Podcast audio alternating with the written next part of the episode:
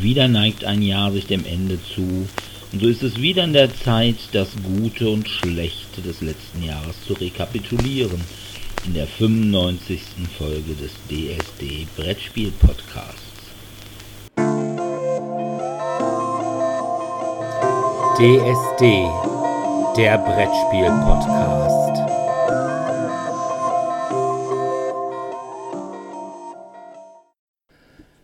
Ja, hallo erstmal. Willkommen zur 95. Folge von DSD, dem Brettspiel-Podcast. Wir gehen mit strammen Schritten auf die 100 zu. Heute ist der letzte Podcast in 2021. Das heißt, wir werden uns mal über das vergangene Jahr ein wenig austauschen, was es für Spiele gegeben hat, was es so für Sachen in der Spieleszene gegeben hat und solche Dinge. Aber wie immer kommen wir natürlich wieder als erstes zu den Medien. Und da habe ich auf Netflix eine Serie geguckt, die eigentlich gar nicht so sehr in mein Beuteschema passen würde, weil es ist eine Realverfilmung eines Mangas. Und zwar rede ich von Cowboy Bebop. Cowboy Bebop wurde geschrieben von Christopher Jost der hat unter anderem auch an den Drehbüchern von Thor Ragnarök oder von The Mandalorian mitgearbeitet und ist mit John Chu, den man als Zulu in der neuen Star Trek-Verfilmung kennt, als Spike Spiegel, mit Mustafa Shakir, der den Bushmaster in Luke Cage gespielt hat, als Jet Black, und mit Daniela Pineda, die man aus The Originals kennt, als Faye Valentine. Als, ja, ich sag mal, Hauptantagonisten gibt es dann noch Alex Hassel. Der dürfte zumindest Dominik bekannt sein, weil er hat nämlich bei The Boys den Translucent gespielt. Ah. Und der spielt Aber da. Ja nicht, da stirbt er dann ja relativ früh. ja, das ist schon, er hat kurz mitgespielt, das ist schon richtig. Der spielt einen ja, Syndikatskapo namens Vicious und ist gleichzeitig Spikes Nemesis aus dessen Zeit bei eben diesem Syndikat und ist auch jetzt noch der Mann seiner Ex-Freundin.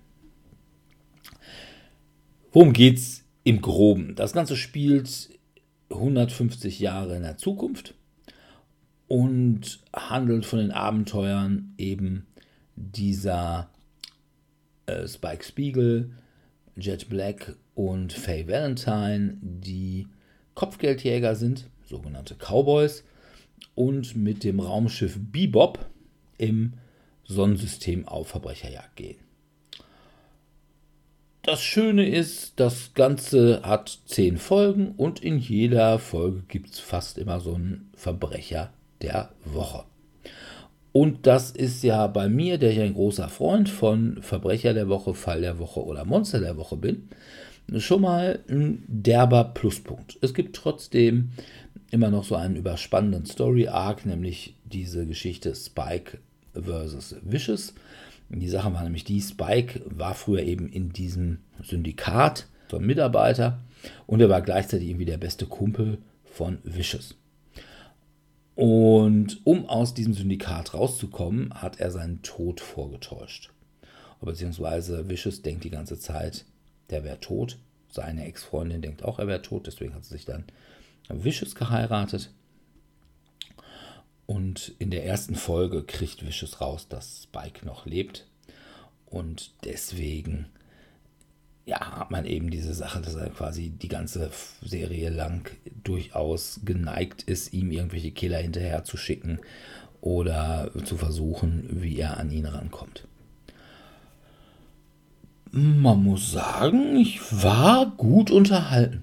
Also es ist eine Serie, die ist durchaus lustig. Die hat nette Action-Szenen, also auch so, ich sag mal, so Kung-Fu-Szenen da drin. Und ja, es ist wirklich lustig. Also auch die, sag ich mal, Dynamik zwischen den drei Haupt-Cowboys. Ist ganz witzig. Also diese Faye Valentine finden sie erst komplett scheiße und trauen ihr auch nicht. Und hinterher, ja, groovt sich das Ganze so ein bisschen ein. Da werden das dann schon alles Kumpel. Dann haben sie noch einen Hund, den sie irgendwann mal dazu kriegen. Eins. Der spielt dann auch noch eine besondere Rolle. Und ja, es sind echt immer witzige Szenen dabei. Und auch witzige so One-Liner und sowas. Und das kann ich wirklich gut ab. So super ist zum Beispiel wie so eine Szene. Jet Black ist ein ehemaliger Polizist und hat auch noch eine Ex-Frau und eine Tochter. Die leben aber irgendwie auf irgendeinem anderen Planeten und er kann sich halt immer schlecht drum kümmern. Irgendwie so alle zwei Wochen Besuchswochenende ist halt nicht wegen seinem Job. Aber das braucht man halt auch im 22. Jahrhundert nicht, weil da gibt es alle möglichen Übertragungen. Und da macht die Tochter, hat irgendwie so eine Schulaufführung und er soll da unbedingt bei sein, also zumindest irgendwie virtuell. Und da werden sie dann von irgendwem verfolgt und er sagt, so, jetzt wird aber Zeit, die Aufführung fängt jetzt gleich an. Und Spike sagt, ja, okay, pass auf, ich kümmere mich um diese Verfolger. Und dann geht er in so einen Laden rein, macht da irgendwie diesen Übertragungsport auf, wo dann quasi so diese Aufführung virtuell übertragen wird. Und du siehst im Hintergrund, das ist also vor so einem Fenster, im Hintergrund siehst du dann, wie Spike sich mit irgendwelchen Häschern prügelt und dann irgendwie durch die Scheibe fliegt und was weiß ich nicht. Also, das ist echt ganz lustig. Also so auf so einem Bud Spencer und Terence Hill Niveau lustig. Und das finde ich gut. Also von daher, Cowboy Bebop, ich fand es wirklich eine schöne Serie. Habe die gerne geguckt. Und wie immer bei Netflix, ursprünglich war mal eine zweite Staffel geplant. Die ist dann aber auch im Dezember direkt abgesetzt worden. Ich weiß nicht. Ich weiß wirklich nicht, was es bei Netflix soll. Also, also ich hatte auch negativere Kritiken von der Serie gehört, deswegen vielleicht liegt es daran, dass das so gerade Fans der ursprünglichen Anime-Serie. Also ich habe weder die Anime-Serie geschaut noch äh, die Realverfilmung. Da bin ich jetzt tatsächlich noch nicht vorgelastet. Also ich hatte bisher auch so durchwachsene Kritiken gesehen davon. Allerdings war also die, die ursprüngliche Anime-Serie, glaube ich, auch kritikmäßig gar nicht so toll gelandet, aber ja, ich meine, gut, es ist natürlich, heutzutage wollen sie alle den großen Story-Arc und eigentlich auch nichts anderes. Und ja, Charakterentwicklung, bläh, hast du nicht gesehen. Und ja, ich brauche das nicht. Ich bin da vielleicht einfach ein bisschen, ein bisschen anspruchsloser. Mir reicht das, wenn ich Spaß habe.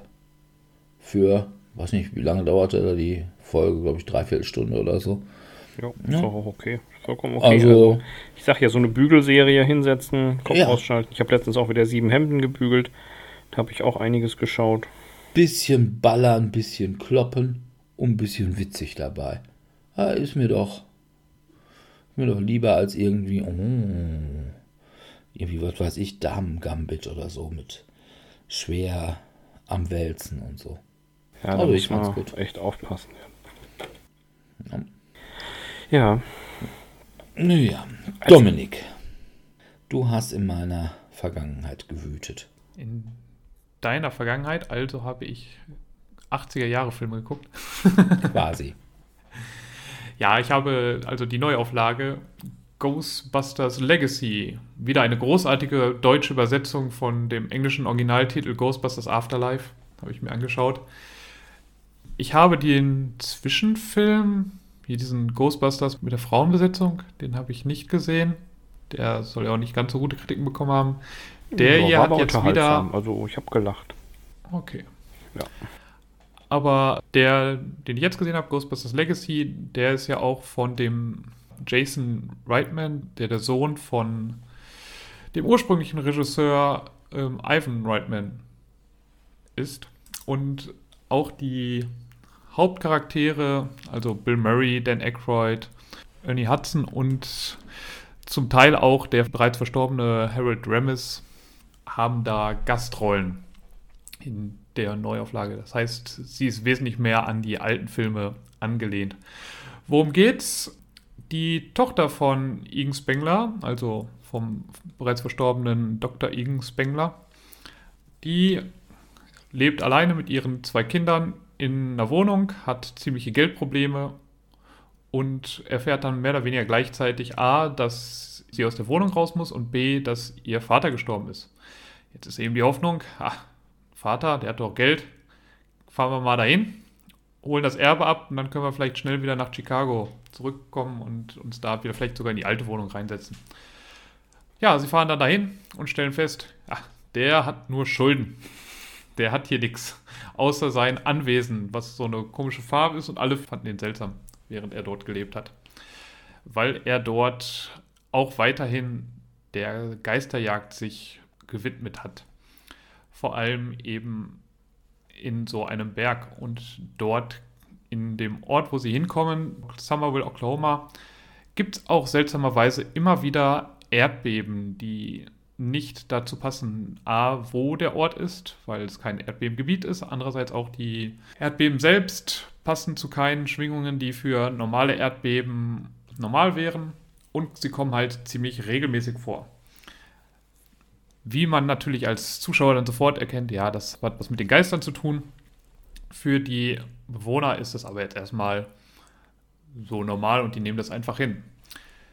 Die Tochter Kelly findet dort jetzt erstmal die Bruchbude und versucht die eben auf Vordermann zu bringen. Der Sohn Trevor, der von Finn Wolfhard gespielt wird, den man aus Stranger Things kennt als Mike Wheeler. Also während die in den Ort reinkommen, ist da so ein Diner und er sieht sofort ein Mädel und steigt sofort aus und denkt so, ja, an die mache ich mich jetzt ran. Dabei ist er doch mit Eleven zusammen. ja, nicht in diesem Film.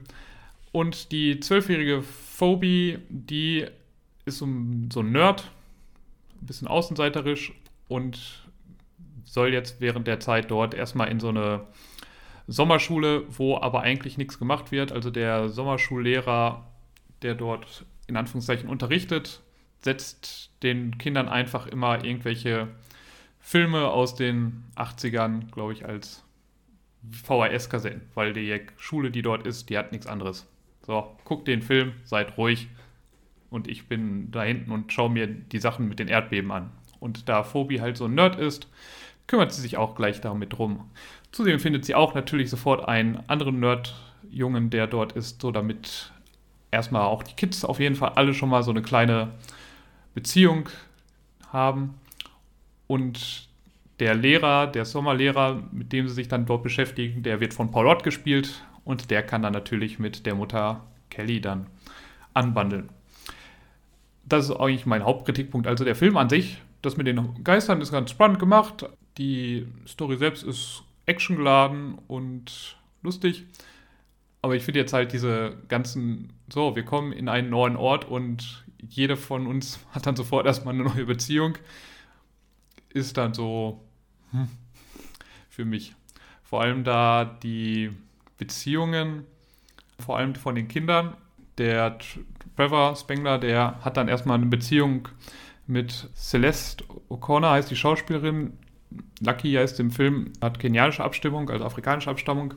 Und die Tochter Phoebe hat mit Podcast, heißt der, weil er einfach die ganze Zeit einen übernatürlichen Podcast macht, aber er ist Logan Kim, auch so ein Kinderschauspieler, der asiatischen Ursprungs hat.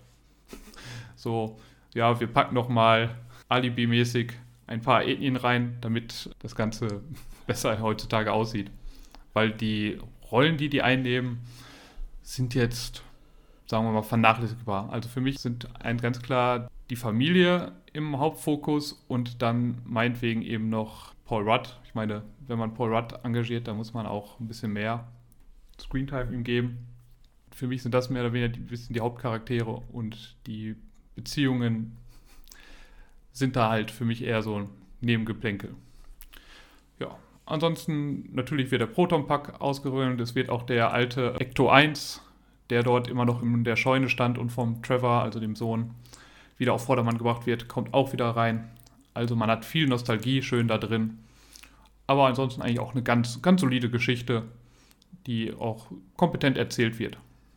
Wie gesagt, nur dass es eben jetzt so ein bisschen, ja, wir müssen jetzt alle nochmal eine Beziehung haben und die Beziehungsleute sind für mich die Alibi-Leute, damit wir Ethnien. damit wir Ethnien reinbekommen. Das fand ich so ein bisschen seltsam. Also die haben für mich beide keine größere wichtige Rolle gespielt, außer immer mal ganz nett nebenbei zu sein. Ja, gut. Okay. Ja, ich, ich habe mich das sowieso schon gefallen. Ich meine, wir hatten in den letzten Jahren ja einfach massenweise irgendwelche Remakes oder ja, wieder Aufnahmen von irgendwelchen Filmen aus den 80ern. Also fing bei Star Wars an. Bei Star Wars hat es leidlich funktioniert. Wobei ich sagen würde, ich weiß nicht, warum kann man nicht einfach mal alte Filme, alte Filme lassen und vielleicht auch einfach nicht versuchen, sie immer und immer wieder zu rekapitalisieren. Ich meine, oder bringt halt irgendwie, was weiß ich, eine bessere Version. Gibt es ja auch mal irgendwie so in HD oder so, wenn man aus dem alten Filmmaterial noch was machen kann. Das wäre vielleicht nochmal ganz schön, aber ansonsten ist der Stoff möglicherweise auch einfach auserzählt. Also ich meine, nicht umsonst gab es keinen Ghostbusters 3. Obwohl ja hier, ich glaube, sowohl John Belushi als auch hier der mittlerweile verstorbene Schauspieler, der den Spengler gespielt hat. Herbert. Ja, die haben ja, glaube ich, wirklich wie Sauerbier immer diesen Stoff angeboten bei jedem Filmstudio, aber die haben alle gesagt, nee, komm, lass mal stecken, lass uns mal was Neues machen. Und ich glaube auch, ich habe das ja gerade schon gesagt, möglicherweise war der Film auch gar nicht so gut. Also wenn man heute quasi diesen Film nochmal neu sehen würde, bin ich nicht sicher, ob man dann sagen würde, boah, der wäre gut. Also wenn jetzt quasi neu, also ohne dass man ihn vorher gesehen hätte, zum Beispiel Netflix mit einem Stoff wie Ghostbusters rauskäme, dann wäre das sicherlich nicht, dann wäre es halt eben gesagt, ja, okay, was ganz nett oder so. Aber nicht das, was es damals geworden ist. Und ich glaube, das ist, ich habe das im Vorgespräch, habe ich ja schon gesagt, das ist so ein bisschen wie Hero Quest. Hero Quest ist, wenn man es aus heutiger Sicht betrachtet, kein gutes Spiel gewesen. Aber erstens, man hatte ja auch nichts anderes und das ist bei Filmen auch. Meine, heutzutage können wir die Woche über mindestens vier neue Filme auf Netflix gucken und auf Amazon sicherlich auch nochmal so viele, und zwar Filme, jetzt nicht Serien. Und damals, weiß nicht, als Mitte der 80er, wir sind vielleicht alle zwei Monate oder so mal ins Kino gegangen und das waren dann echte Ereignisse. Und da fand man das einfach toll, weil es gab also auch so Genre-Filme in der Beziehung gar nicht so viele. Und ich glaube, wenn man es heute sehen würde, würde man sagen, oh, ja, also selbst wenn man jetzt sagen würde, nicht die alten Tricktechniken und so, wo ja der Marshmallow Man also sehr eindeutig eine Puppe ist, die da durch die Gegend mit Stop Motion läuft sondern irgendwie das Ganze CGI-mäßig aufgebrezelt. Ich glaube, man würde auch wirklich sagen, oh, Handlung ist jetzt auch nicht so richtig pralle. Vielleicht sollte man auch einfach die Erinnerung der Erinnerung überlassen. Weil ich glaube, das, was Nostalgie ausmacht, ist, dass man damals jung war. Und auch wenn man ein Remake guckt, man ist halt nicht jung. Das ist einfach die Sache. Auch wenn man es noch so gerne wäre. Tja, und heute bin ich der Großvater. Und was würde ich meinem Enkel anders geben, als wäre das echte? Naja. Gut. Ja, das echte kann man auch nur noch mal lesen. Naja, es geht so. Ja, Sebi. Ja, was habe ich geguckt? Ich habe mal wieder gebügelt und bin dabei auf eine neue alte Serie gestoßen, und zwar auf eine australische Produktion. Ich bewege mich also immer ostwärts quasi, von Korea weiter nach drüben. Bei Harrow bin ich gelandet. Harrow ist eine australische Mystery-Krimi-Drama-Serie, laut der großen Online-Enzyklopädie. Und es geht in die Richtung forensische Ermittlungen, allerdings in Down Under. Was mag ich daran? Ich mag daran den Hauptdarsteller. Als Dr. Daniel Harrow spielt Ian Grufford mit. Den kennt man als Offizier in Titanic. Den kennt man als Mr. Fantastic aus der Realverfilmung Fantastic Four. Den oh, kennt welcher man. Denn? Fantastic Four 1 oder 2? Er hat bei beiden mitgespielt. Also oh. sowohl 1 als auch 2. 2005, 2007. Er, man kennt ihn aus Kill the Boss, wo er mitspielt. Woher kennt man ihn noch? Black Hawk Down, 102 Dalmatina hat er mitgespielt in der Realverfilmung. Ist halt so ein Strahlemann. Und ja, was tut er in diesem, dieser Serie? Er ist ein, wie schon gesagt, Gerichtsmediziner im QIFM.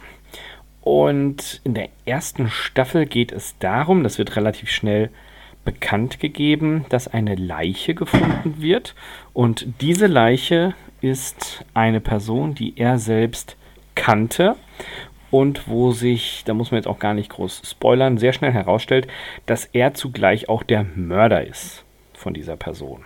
Da denkt man sich so, oh, oh, oh, das geht in Richtung Dexter. Nee, ist es nicht. Also es ist schon eine Form der Selbstjustiz, die eigentlich nicht gebilligt werden sollte. Aber er hat natürlich Gründe und hier und da, man hat ja immer irgendwelche Gründe, warum man irgendwie, irgendwo, irgendwarum jemanden umbringt. Er sabotiert also permanent irgendwie seinen eigenen Fall, löst allerdings immer diverse andere Fälle. Was ich sehr schön bei ihm finde, ist, dass er sehr deutlich durchblicken lässt, dass die Varianz oder dass er im Rahmen der Kompetenz als Gerichtsmediziner immer versucht, eine Stimme der Toten zu sein und sich vor allem für die Angehörigen einsetzt. Ja, ist ganz unterhaltsam. Also es sind auch, glaube ich, nur zehn Episoden pro Staffel.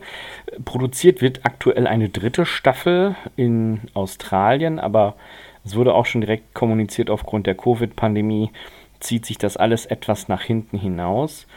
Bei dem großen Anbieter Amazon Prime kann man aktuell Staffel 2 anschauen und da habe ich tatsächlich beim letzten Mal bügeln mit angefangen. Ich finde es gut, unterhaltsam. Die Episoden sind in sich stimmig und schlüssig. Jeder hat so ihren eigenen Schwerpunkt gesetzt. Mal ist es eine Beziehungsgeschichte, mal ist es einfach nur, wie komme ich dem perfekten, äh, perfekten Verbrechen etwas näher.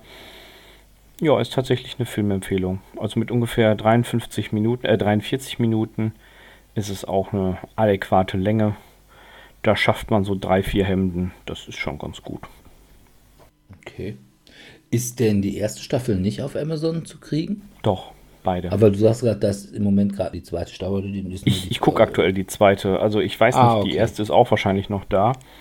Man muss halt immer schauen bei solchen Sachen, das ärgert mich ganz oft, dass manchmal nur, nur die weiterführende Staffel da ist. Und dann denke ich mir, ja, jetzt will ich wissen, wie es anfängt. Und dann so, hahaha, gib mir Geld, am besten 30 Euro, dann kannst du dir die erste Staffel angucken. Und dann denke ich mir, haha, nee, ja, gut, das stimmt natürlich. Also im Moment kann man tatsächlich beide ansehen. Und was ich halt schön finde, es gibt noch eine dritte, das heißt, es wird also auch weiter produziert. Na gut, okay. Ja, also, ich habe Comic gelesen. Noch. Und zwar quasi im Vorgriff schon aufs nächste Jahr. Und zwar auf die Serien-Schedule von Netflix vom nächsten Jahr, weil da soll nämlich eine bisher immer als gänzlich unverfilmbare Comicserie jetzt doch als Serie kommen. Wisst ihr, welche ich meine? Nö. Nö. Es geht um die Serie Sandman. Sandman ist eine Comicserie von Neil Gaiman, wo es um den Herrn der Träume geht, nämlich Dream. Und ja, in dem Comic verliert er seine Kräfte erstmal, kriegt er irgendwann wieder. Und in dieser Comicserie, die ich glaube ich geht über neun Bände oder so, mit einigen, noch so einem, so einem Prequel dazu, da kommen alle möglichen Nebencharakteren vor. Und vielen dieser Nebencharaktere hat man jetzt eigene Comicserien oder zumindest so kurze Comicserien gewidmet. Unter anderem seiner Schwester Death, die also in Grufti-Kreisen extrem beliebt ist. Äh, Dream allerdings schon auch. Aber man muss wirklich sagen, also Sandman ist schon ein Comic, wenn man so irgendwie so ein bisschen was irgendwie von äh, Comic-Kunst oder so hält, dann sollte man eigentlich Sandman gelesen haben. Also ist schon wirklich eine Marke in dem Bereich. Also etwa so wie Watchmen oder From Hell oder sowas. Und ja, jedenfalls geht es hier auch um einen Nebencharakter und zwar um die Hexe Tessely. Es geht nämlich um den Comic Sandman präsentiert, Nummer 1. Tessely, die Hexe, lässt das Morden nicht. Die ist allerdings nicht von Gaiman geschrieben, sondern von Bill Willingham, der unter anderem die Fables-Reihe geschrieben hat, die man vielleicht aus diesem ja, Computer-Comic-Spiel genau kennt, mit dem großen bösen Wolf. Bei Tessely, die Hexe lässt das Morden nicht, geht es eben um Tessely bzw. Larissa, die in Sandman mitgespielt hat, äh, unter anderem in Über die See zum Himmel und Die Gütigen, die auch mal was mit Dream hatte. Und sie ist die letzte der thessalischen Hexen. Die thessalischen Hessen sind halt so ganz besonders tolle und mächtige Hexen gewesen. Und Tessely ist halt die letzte, die davon noch übrig ist. Deswegen heißt sie auch Tessely, wegen thessalisch. Und auf die wird ein Mordanschlag verübt mittels Höllenhunden.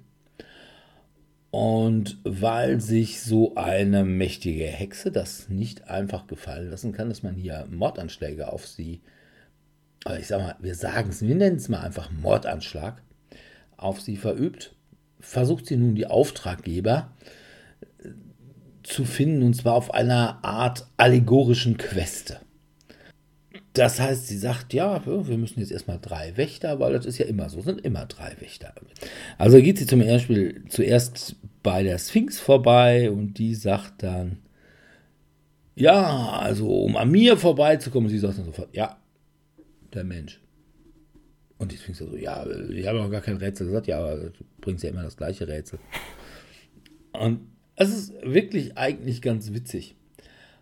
Und überhaupt auch diese Tessely. Die Tessely ist also eher so, ja, Anfang 20, geht aufs College, trägt zu Hause auch gerne mal Puschen mit Häschenohren und auf ihrer Quest hat sie so einen Teddybär-Rucksack äh, und wird begleitet von dem Geist, der eigentlich äh, ja diesen Mord ausführen sollte mit diesen Höllenhunden und der einfach mal mitkommt, weil ja, hat er nichts Besseres zu tun. Und äh, das ist, ja, ist ein wirklich guter Comic.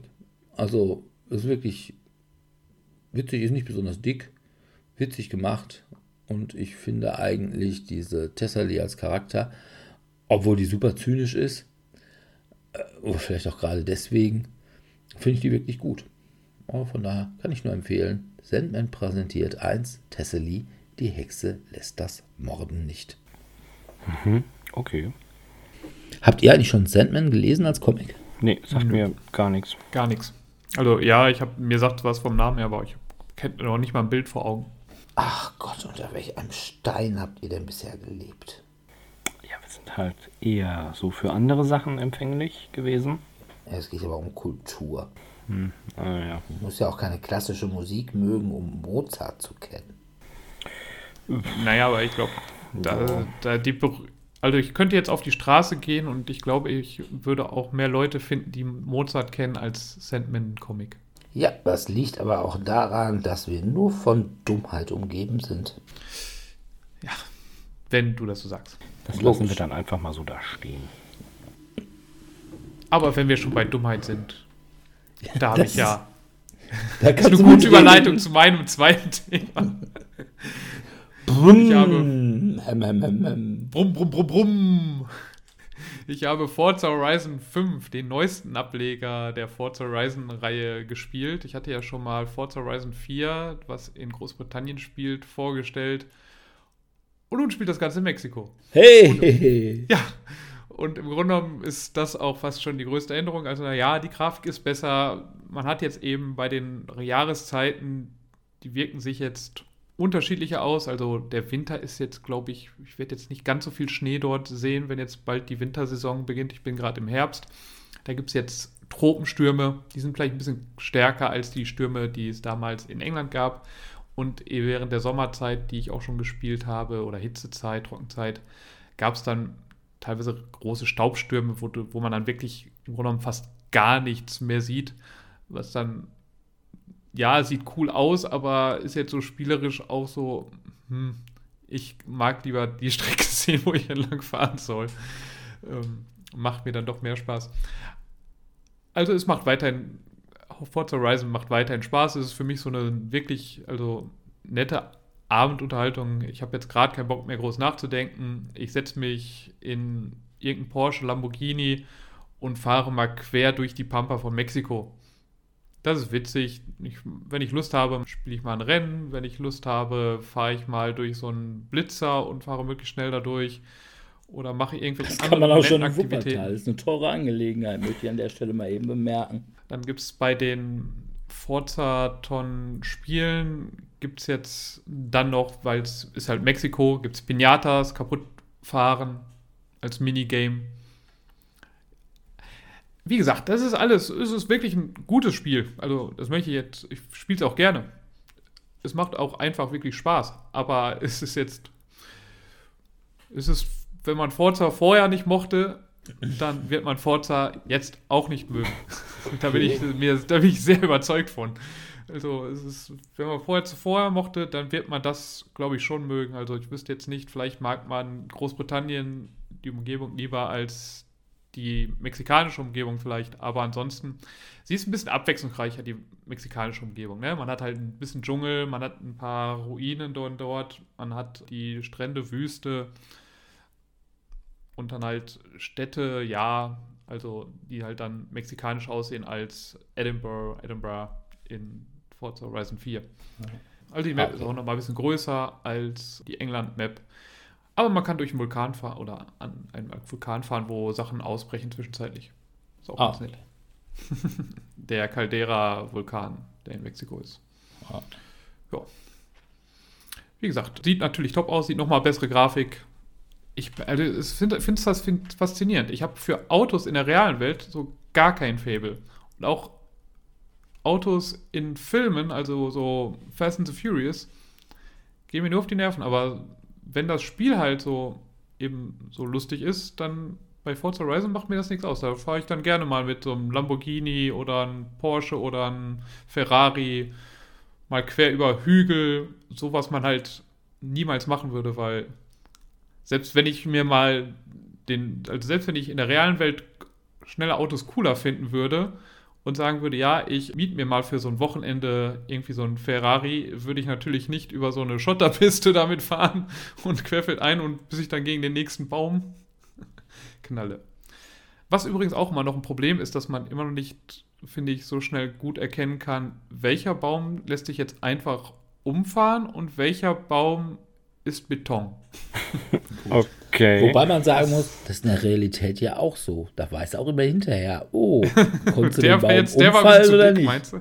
Genau. Ja, mit, mit deinem Auto ja kann man auch ein paar Bäume umfahren, ja, das stimmt schon. Also ja. ich würde jetzt auch die normalen Straßenwegsbäume würde ich jetzt hier äh, mit meinem Auto nicht versuchen umzufahren. Ja, ich auch nicht, weil das einfach daran liegt, dass irgendwann mal mich meine Kaskoversicherung nicht mehr lieb hätte. Aber oder sich mal überhaupt per se fragen würde, ob ich überhaupt noch Auto fahren sollte. Möglicherweise würden sie da auch irgendwie beim Straßenverkehrsamt petzen oder sowas. Ja. Hast du eigentlich so ein richtiges Lenkrad? Ich weiß nicht, habe ich dich vielleicht sogar beim letzten Mal nee, schon gefragt. Ich, nee, habe ich nicht. Ich fahre einfach mit Gamepad. Das ah, okay. Das ist okay. Mhm. Ähm, was jetzt auch auch eine Neuerung in Anführungszeichen noch ist, ist, dass man jetzt, du sammelst einfach generell Punkte.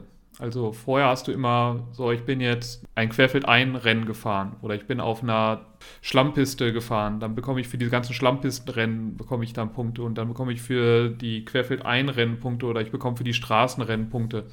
Jetzt bekomme ich einfach generell Punkte und die kann ich dann in den, also die Festivals sind jetzt thematisch organisiert, nicht mehr nur einfach location-mäßig, sondern auch thematisch. Und dann kann ich jetzt meine Punkte, damit ich mehr Rennen dafür freischalte, in das freischalten, was ich möchte. Also obwohl ich jetzt die ganze Zeit querfeld ein Rennen fahre, kann ich dann trotzdem die Straßenrennen äh, weiter freischalten damit, weil die Punkte einfach die gleichen sind, die ich sammle. Okay. Ja. ja. große Neuigkeiten, ne? Klingt auf jeden Fall unterhaltsam. Ich ich fahre einfach durch die Gegend und bekomme Punkte. Ich Du fährst ja- generell, du bekommst die ganze Zeit Punkte. Du, du fährst einfach querfeldein, solange du halt, wenn du gegen einen Baum fährst, gehen deine Punkte halt verloren. Weil dann hast du halt einen Unfall gebaut. Aber du kann, machst ansonsten, wenn du Sachen kaputt fährst, wenn du driftest, bekommst du Punkte. Wenn du besonders schnell fährst, wenn du in den Gegenverkehr fährst und dabei halt keinen Unfall baust, bekommst du Punkte. Du bekommst halt für allen Mist Punkte. Wenn du besoffen fährst, kriegst du Punkte. Das ist kannst ja halt wie im leider nicht richtigen. Leben. Man kann weiterhin irgendwelche Autos in Scheunen finden. Ich finde, die Scheunen kann man jetzt besser sehen. Also ich finde, die kann man hier besser erkennen als in dem äh, in Forza 4. Da habe ich länger nach den, nach den Scheunen gesucht. Also da wird halt hier grob so eine Gegend angezeigt, so, da gibt es irgendwo so eine Scheune, wo so ein altes Auto zu finden ist, das dann dir Leute wieder reparieren und auf Vordermann bringen und du bekommst es dann geschenkt. Und das ist jetzt, ähm, also ich finde, die sind jetzt ein bisschen besser zu erkennen. Ja, ansonsten werden die Autos weiterhin auch hinterhergeschmissen, weil du ständig einen neuen, so einen Glücksrad-Spin hast und dadurch ähm, häufig dann Autos gewinnst. Du gewinnst leider auch immer noch irgendwelche komischen Emotes, also was mich überhaupt nicht interessiert, oder Hupengeräusche oder Ja, Das reißt das sind raus. so ganz wichtige Sachen, wo ja, eigentlich möchte ich möchte nur Geld oder Auto gewinnen. Mit Geld kann ich ein Auto kaufen oder Auto habe ich ein Auto. Aber so ein ja, jetzt kann ich kann ich kann ich während der Feier, also man wird dann halt wie immer angezeigt, wenn man ein Rennen gewonnen hat, kann ich irgendwie eine andere Bewegung machen, kann mein Charakter eine andere Bewegung machen. Das ist jetzt für mich so wenig spannend oder ich habe dann der kann jetzt ein neues Hemd haben oder eine neue Hose anhaben dabei. Ja, aber stell dir mal vor, du kriegst solche Dinge wie Plüschwürfel für einen Rückspiegel. Das wäre ja was. Oder so ein Fuchsschwanz, ne? ja, genau, Fuchsschwanz. Also, ne, Kurios, kurios. Aber ist für Xbox, ne? Aber beziehungsweise Ähm, nur für, für Konsole. Oder Xbox, Xbox PC? und PC. Ah, okay. Für PC gibt es auch. Also ich spiele es gerade am PC mit dem Game Pass, den ich gerade wieder abonniert habe. Ah, okay. Na gut. Sebi, du hast große neue Serie geguckt. Ja, ja, die wurde mir sehr aktiv beworben und da konnte ich auch tatsächlich was mit anfangen. Und zwar hat Amazon Prime eine Produktion rausgebracht von einem Buch, verfasst von Robert Jordan, von dem ich tatsächlich. ne? Bitte? Eine Buchreihe. Eine Buchreihe sogar, ja, ja, in der Tat eine Buchreihe. Und ich habe sogar einige Hörbücher davon gehört. Allerdings ist das schon so lange her, dass ich teilweise gar nicht mehr wusste, worum es überhaupt geht. Und zwar The Wheel of Fortune oder das Rad Wheel der of Time. Zeit. Wheel of Time, das ist echt das Wheel of Time. Wheel of Time oder auch das Rad der Zeit. Ja, worum geht's? Es beginnt mit fünf jungen Menschen, alle annähernd gleiches Alter, die zusammen in einem klitzekleinen Dorf mitten im Nirgendwo leben. Und die werden besucht von einer sehr mächtigen Magierin und ihrem Behüter. Und sie sagt, pass mal auf, Leute, einer von euch fünf ist höchstwahrscheinlich die Reinkarnation eines der mächtigsten Wesen, das jemals auf diesem Planeten gelebt hat. Ich weiß nicht wer, weil ihr habt alle irgendwelche Special Features. Das entwickelt sich so im Laufe der Serie, wer welche Features hat. Und irgendeiner von euch ist es und deswegen nehme ich euch alle mit. Ja, und es geschehen natürlich auf der Reise diverse Ereignisse. Es dröselt sich auf, wer für wen Empfindungen hat. Es werden in jeder Episode immer kleine Bröckchen dem Zuschauer gegeben, was die jeweiligen Protagonisten aus ihrer eigenen Vergangenheit mitgebracht haben und wie der oder diejenige zu der Fähigkeit vielleicht auch kommt. Ich fand's gar nicht schlecht. Also diese Serie ist bis dazu sehr, wie soll ich sagen, ähm, diskutiert, heiß diskutiert. Manche Fans sagen, es ist nicht nah genug am Buch. Andere sagen, es ist nah genug am Buch. Wieder andere sagen, es ist sterbenslangweilig. Andere sagen, nö, ist es nicht. Also mir sind tatsächlich auch einige Dinge aufgefallen, alleine beim Schauen, wo ich mir dachte, ah, warte mal, da war irgendwas in den Hörbüchern. Es ist ganz klar eine Verfilmung von einer Buchreihe und somit zwangsläufig nur eine abgespeckte Variante, weil eben die Story, die Bücher sind richtig dick, also sie sind wirklich richtig rotzedick. Und deswegen finde ich es persönlich jetzt gar nicht so schlecht, vor allem weil ich nur eine grobe Vorstellung habe, wie es weitergehen könnte. Und immer mal wieder, wenn hier irgendwelche Charaktere auftauchen, wie Trollocs, das ist so eine Art Tiermenschengestalt, die allerdings die Bösen verkörpern, oder wenn es um die verschiedenen Lager der Magier geht. Jede Magierin hat irgendwie eine eigene Form von Berufung. Die einen sind die Heiler, die Forscher, die, was weiß ich, Kampfmagier und, und, und. Also es ist schon, so ein bisschen kommt das durch. Im Film sieht man halt nur die verschiedenen Farben und einem wird gar nicht so genau klar, was ist das denn überhaupt. Und das ist dann immer so die Sache. Hm, ja, diese Aes Sedai, die da mitspielen, wo ich mir dachte, hm, was machen die da überhaupt? Was soll ich dazu sagen? Ich finde es erstmal nicht schlecht. Ich empfehle es auch jedem, der so einen Hang zu Fantasy hat, würde es inhaltlich ein bisschen vergleichen mit The Witcher. Es gibt manche Episoden, die kann man sich schenken. Es gibt manche Episoden, die bringen die Punchline massiv voran es wurden noch nicht alle Sachen aus der ersten Staffel gezeigt. Von daher weiß ich auch noch nicht genau, wie umfangreich das wird und wie nah die sich daran halten. Generell bin ich dieser Serie aber erstmal wohlwollend gegenüber gestimmt. Also es ist auch in sich kausal geschlossen, aber wie gesagt, wer die Bücher gelesen hat, hat natürlich noch ein viel, viel größeres Hintergrundwissen. Also ich glaube, wenn ich das gerade richtig lese, dann kommt nächste Woche die letzte Folge ja, der genau, ersten Staffel. Der ersten Staffel. Es wurde auch also schon 24. Ja, wurde auch schon direkt um eine zweite Staffel erweitert. Also es geht auf jeden Fall weiter. In diesem Fall finde ich jetzt erstmal positiv. Mal sehen. Ja, aber was ganz interessant ist, die Reihe ist ja nun wirklich ziemlich lang. Irgendwie, glaube ich, 36 Romane oder irgendwie sowas. Und ist nicht äh, von Robert Jordan zu Ende geschrieben worden, sondern von Brandon Sanderson, der ja. auch die äh, Reihe hier mit äh, Steelheart, quasi diese Superhelden-Serie, ja. wo wir beide, glaube ich, schon mal was drüber gesprochen haben. Ja, ja, also das ist schön. Hat. Ja, ich mag Sanderson. Und der hat die letzten beiden sind wohl von Sanderson und die sollen wohl auch ganz gut. Das ist immer so eine Sache, wenn irgendwelche Leute in, sag ich mal, anderen Romanuniversen schreiben. Das ist meist, also wenn jetzt irgendwelche Leute noch so Sherlock Holmes Romane schreiben oder so, ist das immer so ein bisschen cringy. Aber das soll wirklich sehr gut gewesen sein, was der Sanderson da gemacht hat. Jo. Na gut, kommen wir von einer langen Romanreihe zu einem langen Zeitraum, nämlich dem letzten Jahr. Wie war das letzte Jahr für euch? Also jetzt so, nicht persönlich, sondern Brettspieltechnisch. Ja, ich habe nicht ganz so viel, glaube ich, gefühlt gespielt. Also wenn ich so mit den Jahren zuvor vergleiche, kann ich mich da Dominik leider nur anschließen. Es ist erschreckend. Ich habe mich auch sehr schwer getan, fünf Spiele zusammenzukriegen, die ich gespielt habe. Für manche schäme ich mich tatsächlich, dass ich die auf der Liste habe.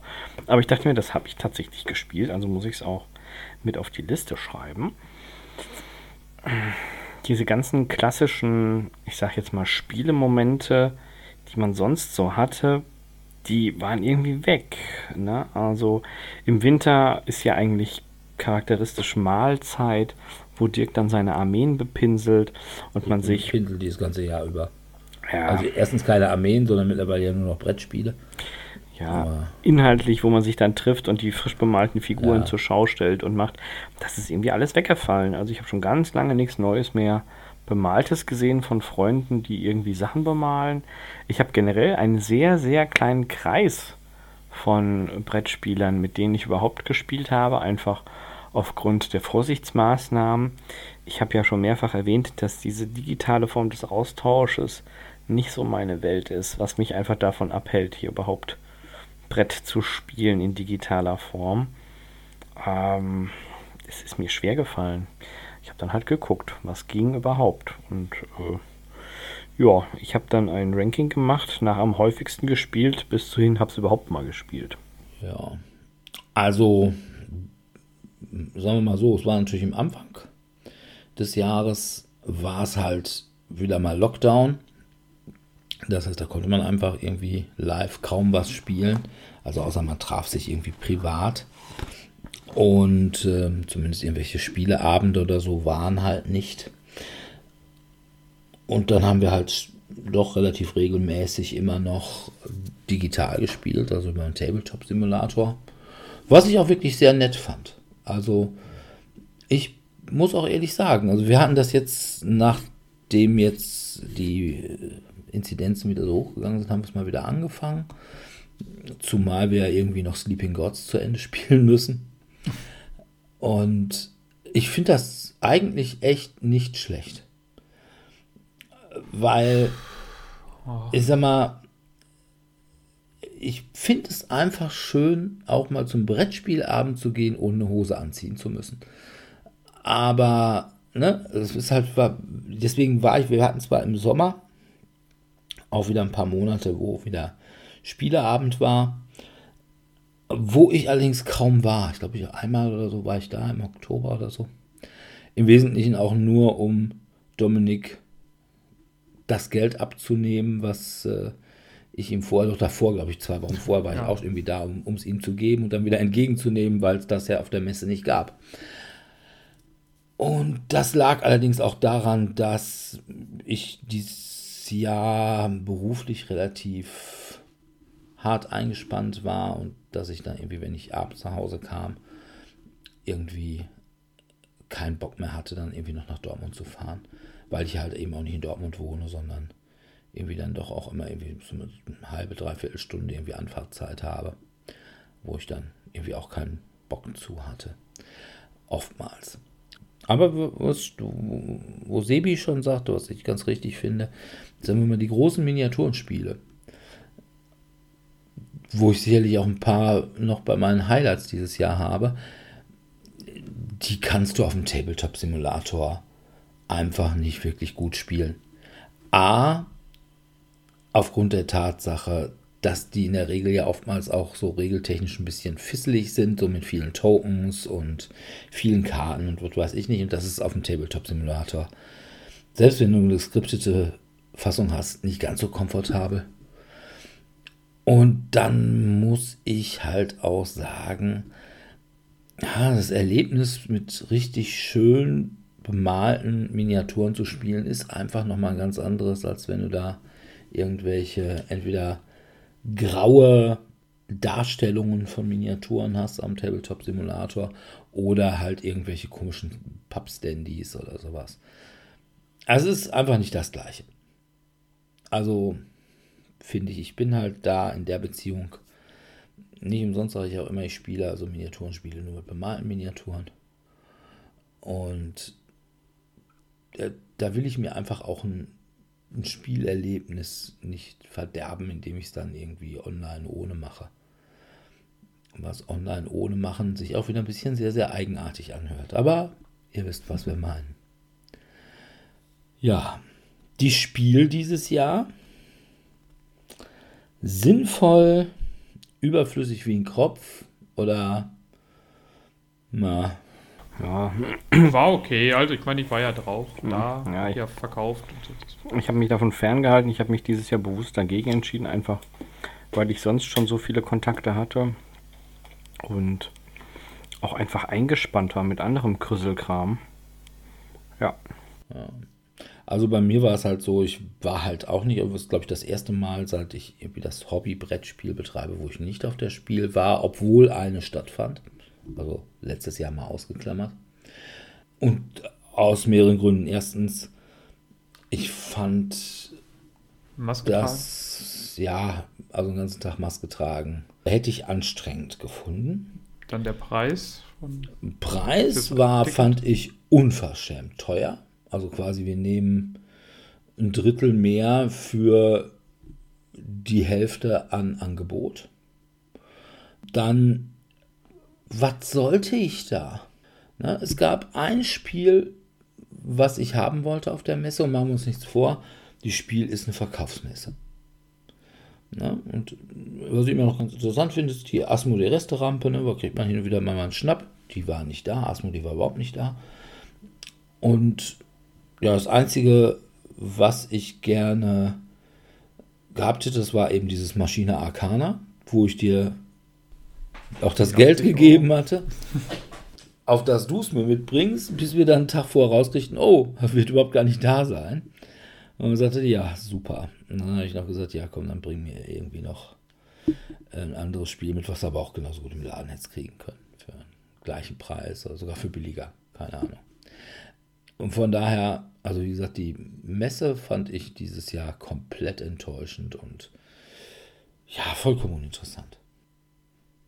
Also, wenn du nicht unbedingt Archinova haben musstest, dann gab es da eigentlich auch keinen Grund, da hinzufahren. Ich glaube, Archinova ist wirklich jetzt das Spiel gewesen, was jetzt für die Messe auch rauskam und dann auch einigermaßen Anzahl da war. Ne? ist dann auch, ja. was jetzt auch so ein bisschen Hype entwickeln auch konnte. Also ja, aber ich glaube, es hat deswegen vor allem Hype entwickelt, weil es in absolut unzureichender Anzahl da war, weil die irgendwie am Donnerstag schon gesagt haben, ah, gar kein Archinova mehr da. Aber ich glaube, inzwischen gibt es auf jeden Fall, ich glaube, es hat dann zumindest gereicht, dass jetzt. Ja, es ich, kam jetzt ja mal wieder irgendwie so, das kommt ja auch so ein bisschen wie beim Bullen die Milch. Mm, und es gab jetzt mal wieder so ein paar Ausgaben, die sind aber schon wieder überall verkauft. Also du kriegst jetzt wahrscheinlich nur noch okay. irgendwelche Mängelexemplare oder sowas. Und wenn du da schon mal siehst, was da. Eigentlich hättest du direkt den Donnerstag frühmorgens dahin gehen müssen und dir 20 Pakete Archinova besorgen, jetzt äh, locker für 200 Euro Stück verkaufen können. Wobei ich echt sagen muss, es ist eine teure Stockfotosammlung, weil auch hier ist es ja nicht mehr als eine Stockfotosammlung. Oh, aber es ja, soll ganz Diesmal halt nur mit. Also jetzt war natürlich wieder nicht für dich, aber generell soll es ganz gut sein. Ja, ist halt irgendwie. Ja, wie das andere Stockfotospiel, ne? Terraforming. Terraforming. Ja. Aber jetzt mit so ein paar andere Mechaniken nochmal drin. Ich glaube, also wenn ich das eben richtig mitbekommen habe, ist, es macht kein nichts Neues, aber es macht, bringt wieder vieles zusammen in einen neuen Mix. Ah, okay. Ja, also mir mit dieser Mechanik, die man aus äh, diesem Civilization-Ableger New Dawn, wer ist es denn auf Deutsch nochmal? Ähm, Neues Zeitalter kennt, wo man, wenn ich jetzt eine Aktion nicht mache, also sobald ich sie in der Aktion mache, kommt sie da auch ganz vorne, kann ich sie wieder machen, aber dann ist sie weniger wert. Also ich kann sie dann. Ja, sind alles so. Ja, es hat fein verwobene genau. Mechaniken das, was und viele Strategien führen zum Sieg. Und es sieht halt auch nicht besser aus als deine Spieler. Na gut. Also, naja. Aber jedenfalls, ja, das war so ein bisschen der Hype. Und wie gesagt, das war alles, was gehypt war. Es gab ja noch so ein paar andere, so, irgendwie, glaube ich, Golem oder so, die auch, ja, auch nur so ein paar da waren.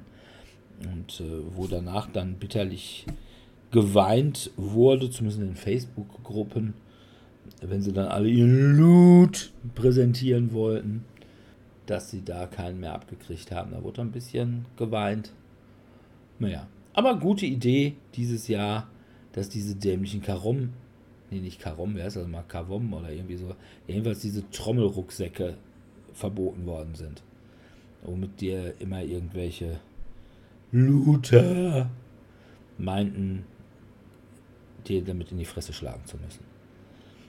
Das war mal wirklich eine gute Idee. Ich lasse ja sonst nicht viel Gutes auf den März Verlag kommen, aber an der Stelle fand ich es dann doch sehr gut. Wir haben übrigens niedliche Fragen gekriegt. Ich habe sie aber schon beantwortet. Ja, was wäre anders, wenn anstelle Dominik Metzler Christian Lindner die Messe managen würde? Sie wäre noch teurer und wäre auf Style ausgelegt. Was ich nicht schlecht finde, wenn es auf Style ausgelegt würde. Ne? Also, wenn wir alle in Unterhemden durch die Messe schleichen würden, hm, wäre schon. In Schwarz-Weiß. Wäre wär, wär schon scharf, aber ich glaube, er hätte zumindest letztes Jahr kein Battle-Video gemacht. Ich glaube, das wäre es dann doch nicht gewesen. Naja. Aber wie sieht es denn mit Spielen aus? Wie gesagt, auf der Spielessen ich bin unter anderem nicht hin, weil ich sagte, da ist nichts für mich. Die ganzen Amerikaner waren halt auch nicht da. Und habe eigentlich gedacht, boah, was soll ich denn überhaupt zum Jahr 2021 sagen? Aber so ein bisschen habe ich dann doch noch, was so an Highlights spieltechnisch angeht. Was habt ihr da denn? Also jetzt von der Messe oder von. Allgemein Generell. aus dem ganzen Jahr. Ja, das ist halt immer wieder schwierig, ne? Also, weil was zählt dann immer für dieses Jahr und was zählt für letztes Jahr? Weil vieles, was man, was im letzten Jahr offiziell rausgekommen ist, hat man dann erst dieses Jahr gespielt. Ich Also ich habe jetzt erst ich zum Beispiel Pandemic irgendwas hab. Legacy Season Zero habe ich jetzt erst gespielt. Auch ich glaube auch Micro Macro habe ich dieses Jahr erst gespielt.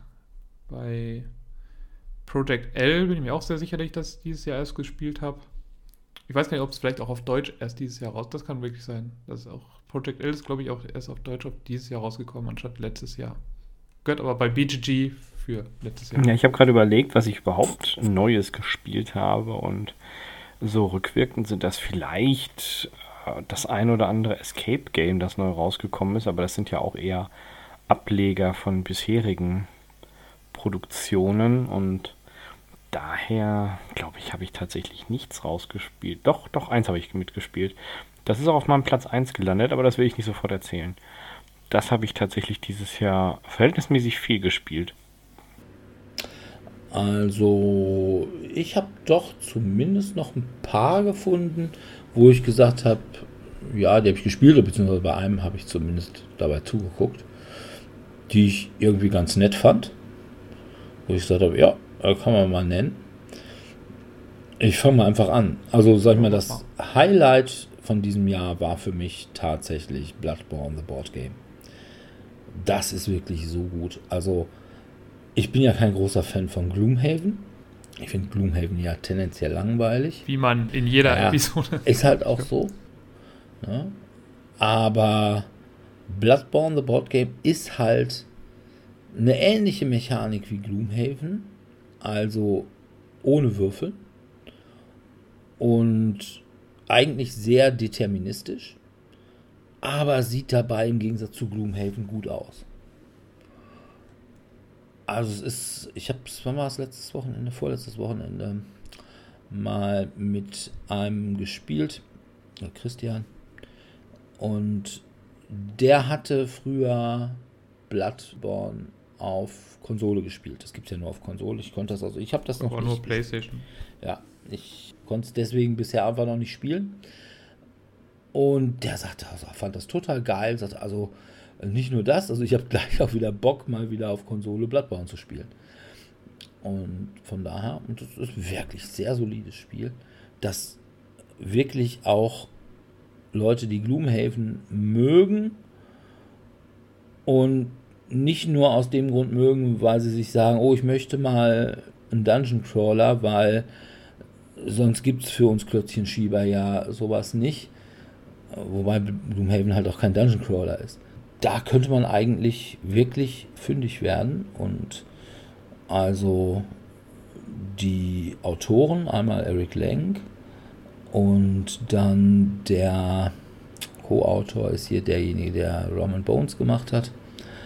Die können schon auch echt was, also von daher echt super solides Spiel. Und dann das, was wir eben auch noch zu Ende spielen müssen. Jetzt in diesem Jahr online. Sleeping Gods. Gut.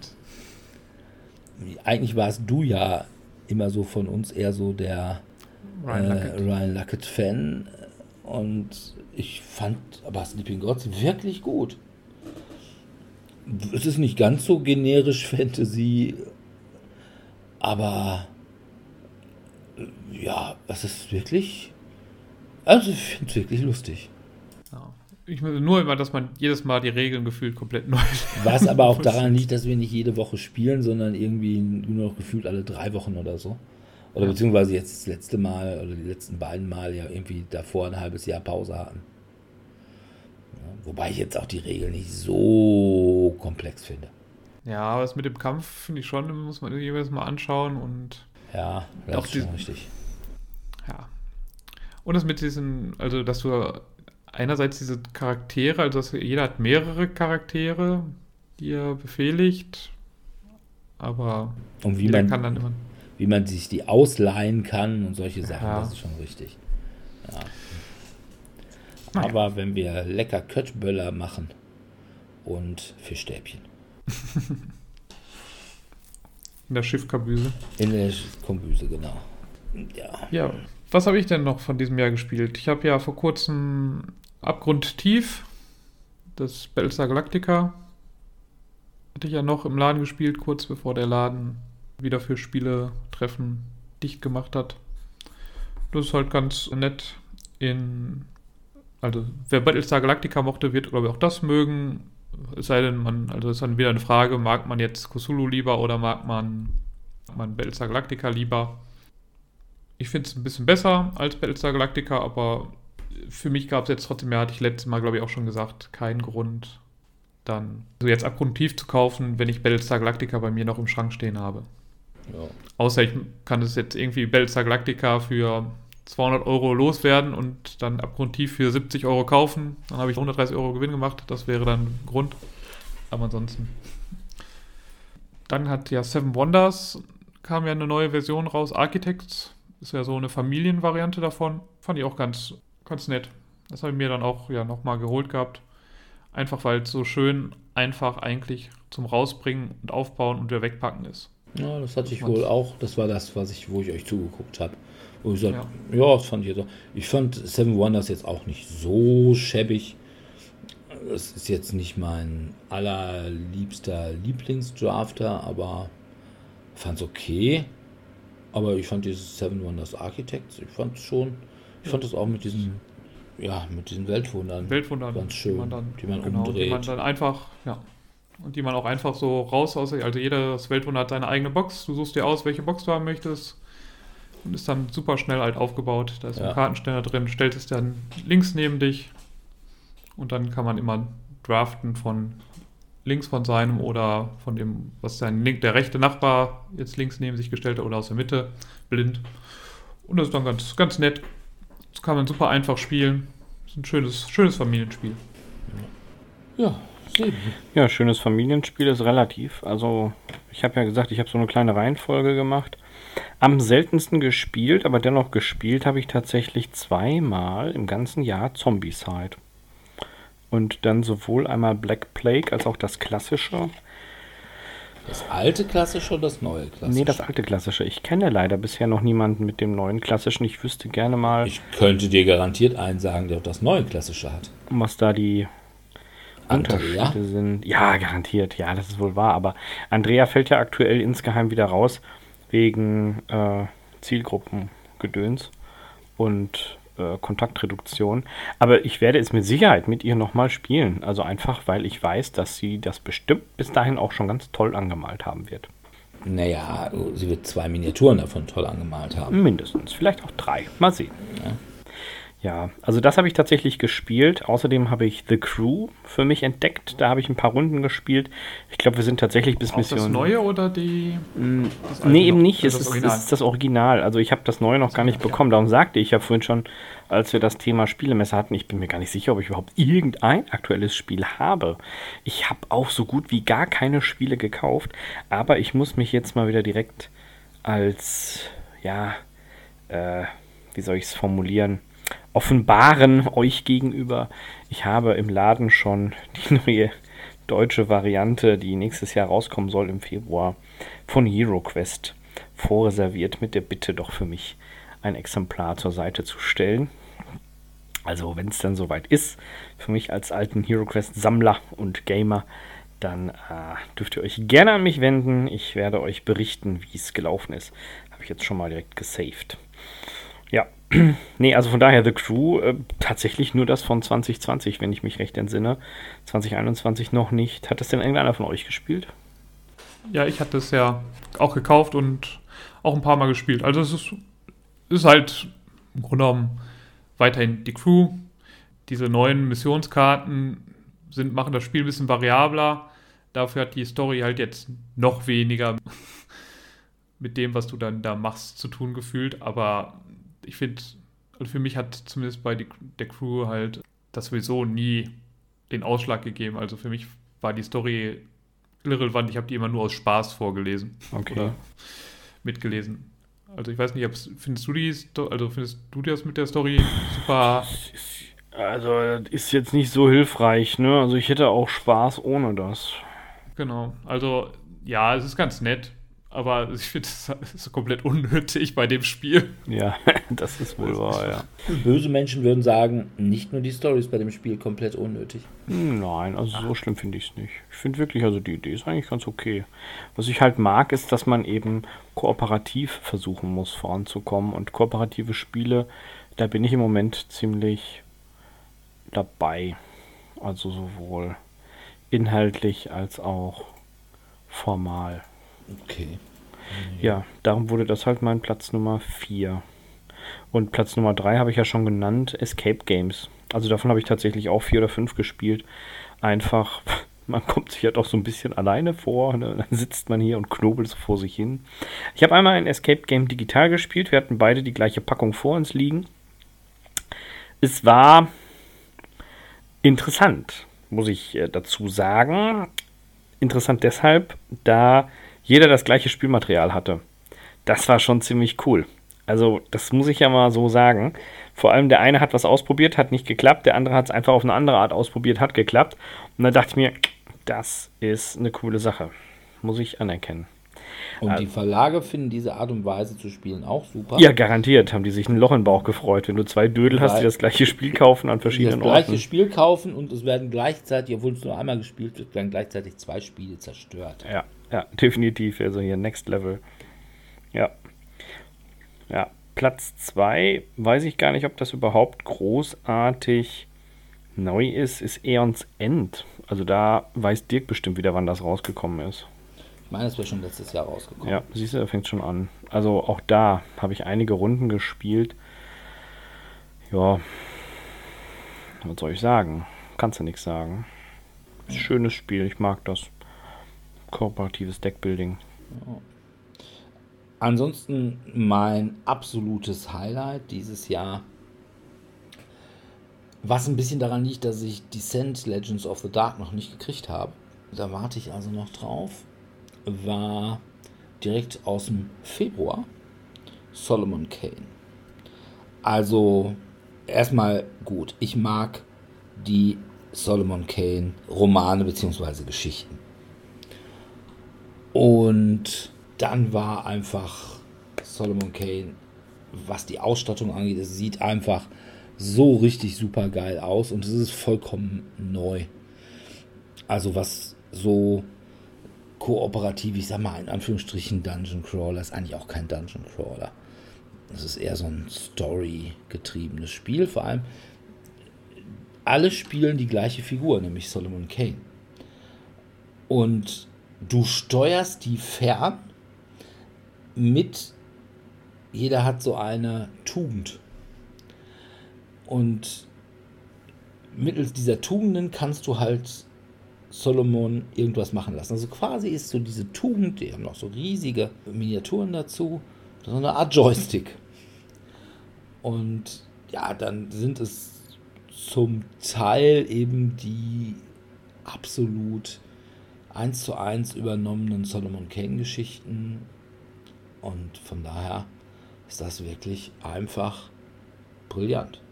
Es ist natürlich irgendwie in Deutschland überhaupt nicht groß aufgeschlagen, wobei wirklich, also einige, die dies haben, die loben es und die feiern es wirklich ab. Ja, ich glaube einfach auch Solomon Kane ist per se in Deutschland nicht so eine bekannte Figur wie zum Beispiel Conan oder irgendwie sowas. Und von daher möglicherweise auch nicht so. Und es ist halt nicht im Handel. Also das kann man, wenn, dann möglicherweise noch irgendwie auf Ebay noch kriegen, aber ansonsten nicht mehr. Aber da kann man sagen, wer es nicht hat, ja, shame on you.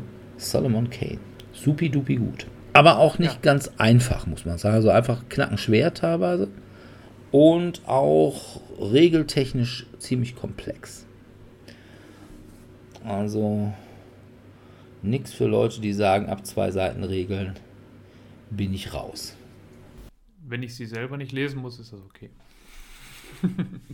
Ja, dann habe ich natürlich im Frühling mit einiger Verspätung oder Frühsommer war es dann ja eher schon mein Street Fighter Spiel bekommen.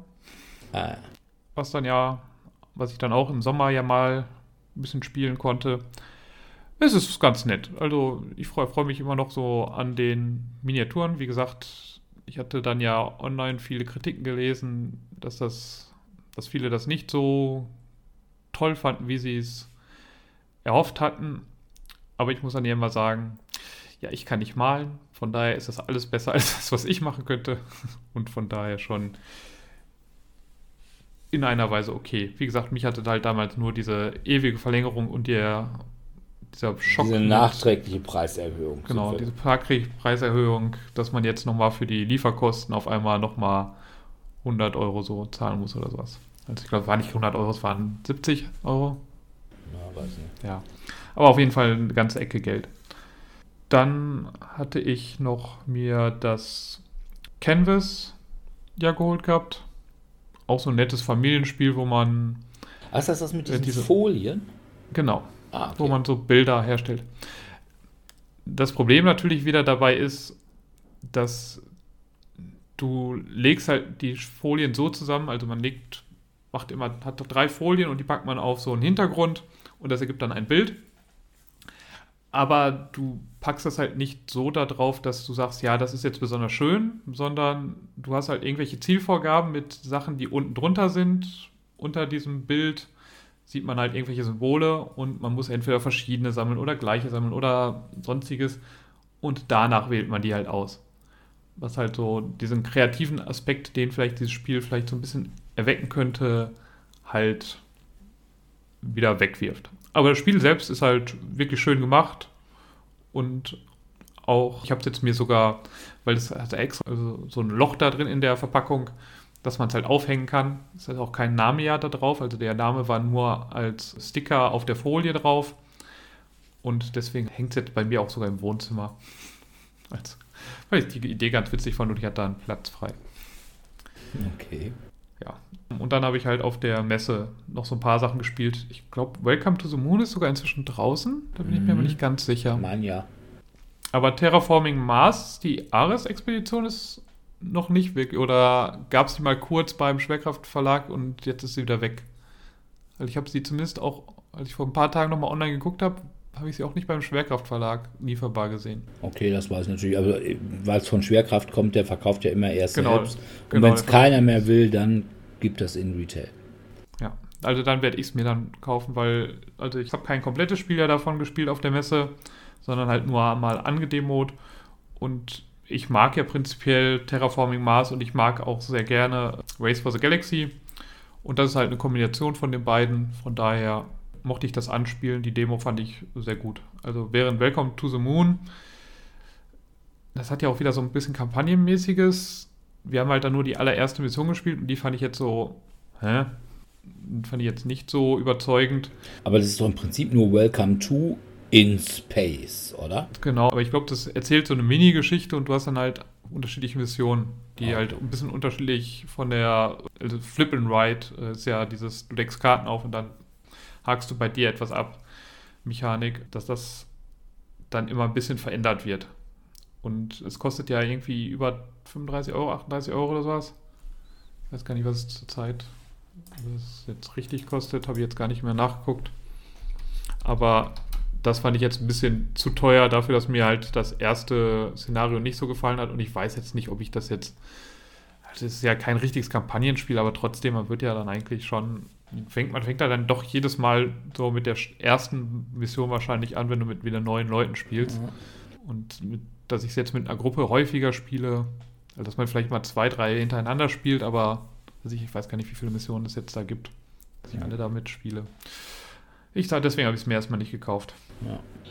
Ja, ich habe auch noch zwei Sachen, die ich dieses Jahr gespielt habe und die auch dieses Jahr rausgekommen ist. Das heißt, das eine ist eigentlich schon 2016 rausgekommen, ist aber auf Deutsch jetzt erst 2021 bei Taverna Ludica erschienen. Und zwar ist das Unangenehme Gäste.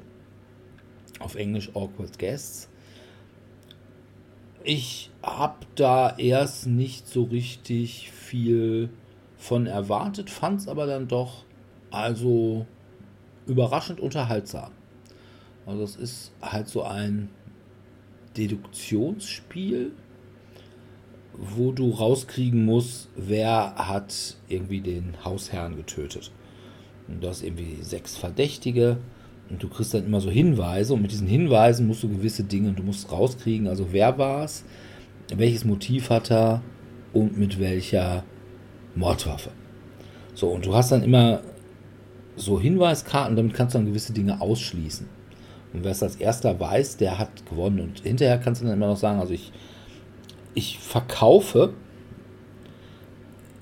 Hinweiskarten und die anderen Spieler können mir Angebote machen für meine Hinweiskarte. Ich sage zum Beispiel irgendwie so eine Dreier-Hinweiskarte. Und er sagt, ja gut, da biete ich dir eine Einer-Hinweiskarte und eine Zweier-Hinweiskarte für. Oder ein Dritter sagt, ja, da biete ich dir irgendwie drei Einser-Hinweiskarten. So. Und ja, wer es als erster rauskriegt, der hat halt dann gewonnen. Das ist überraschend unterhaltsam gewesen, muss ich sagen. Und das andere ist Schrecken der Meere, was ich sagen würde, das ist Korsan der Karibik Light mit mehr Gimmick. Also du hast da tatsächlich so ein Piratenschiff, was dann irgendwie auch umbaust. Also was weiß ich, wenn du da irgendwie zusätzlichen Mast oder so, also wenn du irgendwie mehr in Geschwindigkeit investierst, dann steckst du einen neuen Mast und tust ein neues Segel dran. Oder wenn du deinen Laderaum vergrößern willst, machst du wirklich so ein Stückchen Schiff dazwischen. Oder so, wenn du mehr Kanonen kaufst, dann werden da so kleine Kanonen in die Seiten gesteckt. Und sowas finde ich ja schon mal grundsätzlich schön. Und dann kannst du auch irgendwelche Forts einnehmen und das dann irgendwelche Missionen erfüllen und so. Und mit diesem Voreinnehmen, das hat mich dann direkt an Assassin's Creed Black Sail erinnert, was ich auch ziemlich gut finde. Und das Spiel ist von Michal Witkowski im Eigenverlag verlegt. Ich weiß gar nicht, ob man heute noch wirklich drankommt. Und der Mann ist aber aus Deutschland. Und von daher, also das auch aus Deutschland mal wirklich gute, unterhaltsame Spiele kommen, das gutiere ich dann ja durchaus auch mal. Also von daher, Schrecken der Meere, wenn er noch irgendwie drankommt, dann besorgt euch eins, weil das ist echt nicht schlecht. Vor allem, wenn man sagen muss, Korsan der Karibik, man spielt drei Stunden, man erklärt vorher anderthalb. Das ist immer das Doofe, wenn man mit Korsan der Karibik, würde ja immer gerne mal mit so einer Spielgruppe, die es kann, spielen. Und nicht immer noch vorher dann groß erklären, da hätte ich keinen Bock zu. Ja, hab, da gehöre ich leider nicht zu. ja, ich habe auch, das, halt auch nur einmal. Ja, ich habe auch die Erweiterung hier noch bei mir rumliegen, wo ich sagen würde, jo, was einfach jetzt nur neuer Stuff ist, den würde ich einfach reinmischen, aber so mit den neuen Regeln, nee, komm. Mit den alten haben die meisten Leute schon genug zu tun. Ja, ja Sebi, hast du auch noch was? Ich habe tatsächlich noch ein Spiel, das ist bei mir auch auf Platz 1 gelandet, weil ich es am häufigsten gespielt habe und weil es relativ neu ist und das ist Max vs. Minions. Das äh, habe ich sehr häufig gespielt und da sind wir auch fast durch. Da habe ich tatsächlich eine kleine homogene Spielgruppe, mit der ich mich im Schnitt alle zehn Wochen treffe und darum spielen wir das ja auch schon seit Februar. Das ist echt traurig. Aber wir sind ja, fast relativ durch. neues, relativ. Von wann ist das Spiel? 2015 oder 2014? Oder ja, für mich war es neu. Ich kenne es okay. noch nicht. Und äh, ich hatte Spaß damit. Also ich kenne vor allem halt auch das Universum dahinter nicht. Ich habe erst später jemanden getroffen und ich habe das Universum eigentlich jetzt nochmal neu mit anderem Blickwinkel kennengelernt über die Verfilmung bei Netflix. Die hatte, glaube ich, Dominik auch vorgestellt. Ja, ja also Arcane. Arcane, ja. ja. Ja, ist ganz schön. Also ich mag das Spiel, diese Mischung aus Roborelais und Zeitgeraffel und kooperativ und trotzdem wurstelt jeder so vor sich hin und es gab schon sehr oft wüste Diskussionen und äh, komm, lass uns nochmal neu anfangen. Also die Frusttoleranz äh, ist tatsächlich steigend bei den zunehmenden Leveln, denn es wird immer schwieriger. Ja, und wenn man dann die ganze Zeit einfach nur gegen eine Ecke fährt, weil das kriegt den. Ja, das Nervige ist tatsächlich, dass hier ständig irgendwo diese Schurken oder diese Minions spawnen, die einem auf den Keks gehen und die einfach Schaden machen. Beim klassischen Roborally hat man ja immer noch eine Peilung, so nach dem Motto, naja, es ist gerade kein Spieler in meiner Nähe. Wenn ich mich jetzt hier zehnmal im Kreis drehe, passiert auch nichts. Da ist kein Laser, keiner, der mich auf dem Laufband schiebt oder in den Abgrund stößt. Und da spawnt dann plötzlich blüpp, irgendwo ein Minion, ladet auf mich zu und haut mich. Und das ist halt das, was einen richtig hart ja, penetriert. Ne? Das ist echt nervig. Aber das gehört halt zum Spiel. Das macht es halt mitunter spannend, wo man sich dann halt überlegt, bleibe ich vielleicht einfach auf dem Spawnpunkt stehen. Dann passiert da zumindest nichts. Und dann, oh verdammt, wie schaffe ich es, auf dem Spawnpunkt stehen zu bleiben? Denn im Alles Vergleich. ich auch nicht wissen, wie ihr es spielt, wenn es dich hart penetriert. Das nervt mich halt einfach manchmal. Ja.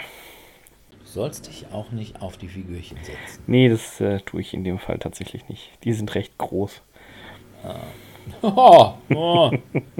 Ah, Das läutet für sie das Niveau. Ding, ding, ding. Ja, zum Glück senden wir eher im Vorabendbereich. Also die meisten Kinderchen schon im Bett. Äh, Dann sind wir aber eher im, im späten, im Abendbereich, nicht Vorabend. Vorabend ist ja immer noch Meizelmännchen und ins Bett muss man erst, wenn die Meizelmännchen durch sind. Ach so, ja gut. Ja, ich musste, habe mich auch sehr zurückgenommen, um keinen Wüstenfluch auszustoßen. Ja, es ist ein schönes Spiel, also ich mag das wirklich gerne. Ich bin mir nicht sicher, ob ich es immer noch mag, wenn ich es durchgespielt habe, aber bis dahin habe ich ja noch ein paar Level Zeit. Und es wird einfach wirklich irgendwann rotzeschwer. Also trotz dieser Vielschichtigkeit, man hat ja auch nur irgendwie sechs Platten doppelseitig bedruckt, also zwölf in, in Summe. Und was mich am meisten beeindruckt, ist dieses Design der Verpackung. Da war wirklich einer, der Ahnung hatte, der sich Gedanken gemacht hat. Das sind zum Beispiel so Ausstanzungen für die Minions, die alle verschiedene Waffen haben und so weiter. Und egal in welche Minion-Box man das Ding reinlegt, es passt einfach. Weil das Design so ist, dass egal wie rum du das Teil drehst, es da reinpasst und der Deckel immer noch drauf geht. Und das ist was, da freut sich mein innerer Monk total. Also es ist einfach schön. Ja. Ja. Ich habe jetzt noch mal so eine Liste von Spielen, die ich selber noch nicht gespielt habe, wo ich aber sage, ähm, das sind Spiele, die finde ich nach wie vor, die dieses Jahr rausgekommen sind, auch interessant. Würde ich ganz gerne mal spielen. Von einem, das werde ich möglicherweise sogar dieses Jahr noch kriegen. Das eine ist dieses Destinies, was so eine Art Seventh Continent im Mittelalter was ich erstmal grundsätzlich nicht uninteressant finde. Ist also irgendwie in der Kritik ganz gut weggekommen. Hab ich jetzt noch nicht, weil auf der anderen Seite es ist natürlich auch nur Seventh Continent im Mittelalter. Ja, also nicht Mittelalter, Fentealter, nennen wir es mal so. Also so Mittelalter auf Galileo-Niveau.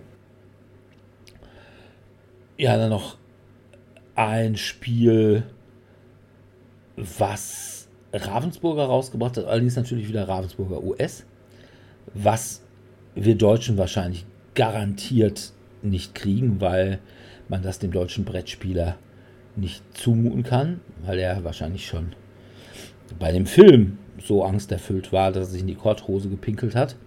Und zwar ist es Alien Fate of the Nostromo, was die Verspielung des ersten Alien-Filmes ist. Und es hat sogar, ja, ich sage jetzt nicht ganz tollen Minis, aber meine Güte, es ist Ravensburger und es hat Minis.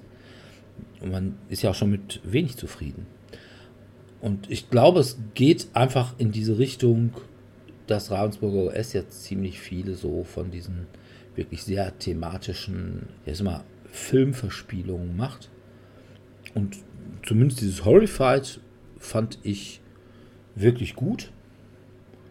Also es ist jetzt auch kein überragendes Spiel, aber es hat ein wirklich hübsches Koop-Spiel, so auf einem vielleicht höheren Familienniveau. Was man im Übrigen auch ziemlich gut auf dem Tabletop-Simulator spielen kann. Und von daher, dieses Alien, das könnte ich mir durchaus auch gut vorstellen. Dann, wie gesagt, ich hoffe, dass ich zumindest die Grundbox noch dieses Jahr kriege. Marvel United X-Men. Ich fand Marvel United schon grandios.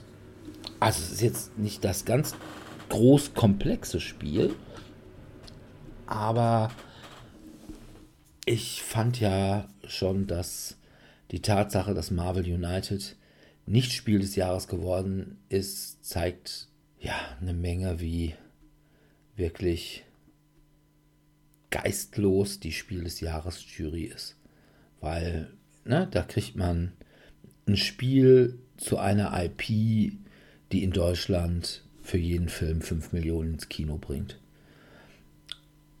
Und was wirklich absolut Familienniveau hat und was eine wirklich gute Ausstattung und was ein überragendes Preis-Leistungs-Verhältnis hat. Und dann nimmt man es nicht als Spiel des Jahres, sondern irgendwas halt. Ja, aber gut, das ist halt die Spiel des Jahres Jury. Was sollen wir da noch zu sagen? Was ich auch ganz interessant fand, war dieses Night of the Living Dead, a Zombicide Game, wo ich immer so ein bisschen drumherum geschlichen bin, weil ich mir überlegt, boah, wie geil wäre es, wenn du das anmalen würdest, und zwar komplett in Schwarz-Weiß. Weil Night of the Living Dead, ne, der erste große Zombie-Film von Romero, ist halt ein Schwarz-Weiß-Film. Und auf der anderen Seite denke ich mir mal, oh, 70 Miniaturen in Schwarz-Weiß anzumalen, also ich sag mal, 10, 20, da hättest du noch Spaß dran, aber irgendwann wird es wahrscheinlich auch zur Quälerei. Hast du denn keine Airbrush? Ja, aber ich habe zwar eine Airbrush, aber was hilft mir das? Obere Hälfte schwarz, untere Hälfte weiß, fertig. Ja, das glaube ich, wenn du dich vielleicht an die alten Schwarz-Weiß-Filme erinnerst, da laufen die alle nicht so rum. Oben weiß, unten schwarz. Das ist, sie verteilen das mehr, auch so graustufig. Dann, was noch rausgekommen ist, Batman, Shadow of the Bat. Was ein Spiel ist, was für Dominik möglicherweise was wäre. Und zwar ist das dieses, was vor ein paar Jahren rausgekommen ist, was ich aber auch irgendwie in Deutschland nie gekriegt habe. Dieses Teenage Mutant Ninja Turtles mit Batman The Animated Series Thema. Ja. Also wirklich mit diesem sehr kantigen Batman. Und dann, was noch rausgekriegt ist, einmal Overboss, A Boss Monster Adventure. Das ist, glaube ich, so ein bisschen Drafting mit dem Hintergrund von Boss Monster. So ein bisschen erinnert so an Draftosaurus. Und Draftosaurus fand ich auch, das haben wir auch öfters mal online gespielt. Das fand ich auch ein wirklich sehr nettes Spiel. Sehr nettes Drafting-Spiel. Und dann noch Dawn of Madness was halt irgendwie das gleiche ist wie der Vorgänger, der im, auf irgendwie so einer Unterwasserstation spielte. Und es ist halt irgendwie so ein Miniaturenspiel mit Cthulhu und so sehr, sehr alienmäßig. Das waren noch so Sachen, wo ich gesagt habe, oh, die sind noch rausgekommen. Viele halt eben auch Kickstarter. Und äh, die ich jetzt persönlich nicht habe, auch noch nicht gespielt habe, aber wo ich gesagt habe, oh ja, komm, ich die mal irgendwie sehe, dann hieß es schon, komm mit, du frierst. Ja. Habt ihr sonst noch Highlights? Nö. Ja, also was ich ja noch irgendwann mal spielen wollen würde, wenn sich die Gelegenheit bietet, aber ich jetzt auch noch nicht zugegriffen habe, weil ich noch nicht weiß, ob ich es wirklich brauche, ist A, World of Warcraft, Breath of the Lich King.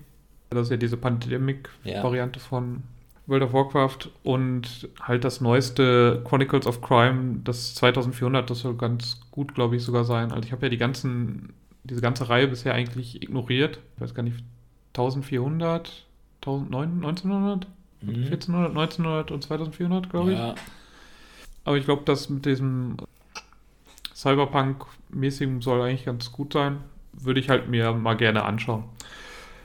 Ähm, ja, also ich habe dann noch Zwerge gespielt, aber netter Euro, aber mit zu viel Downtime meiner Meinung nach. Und dann hatte ich noch Bristol 1350 gespielt, was so ein äh, Social Deduction Spiel ist, wo man mit drei Wagen aus der Stadt herausfahren möchte.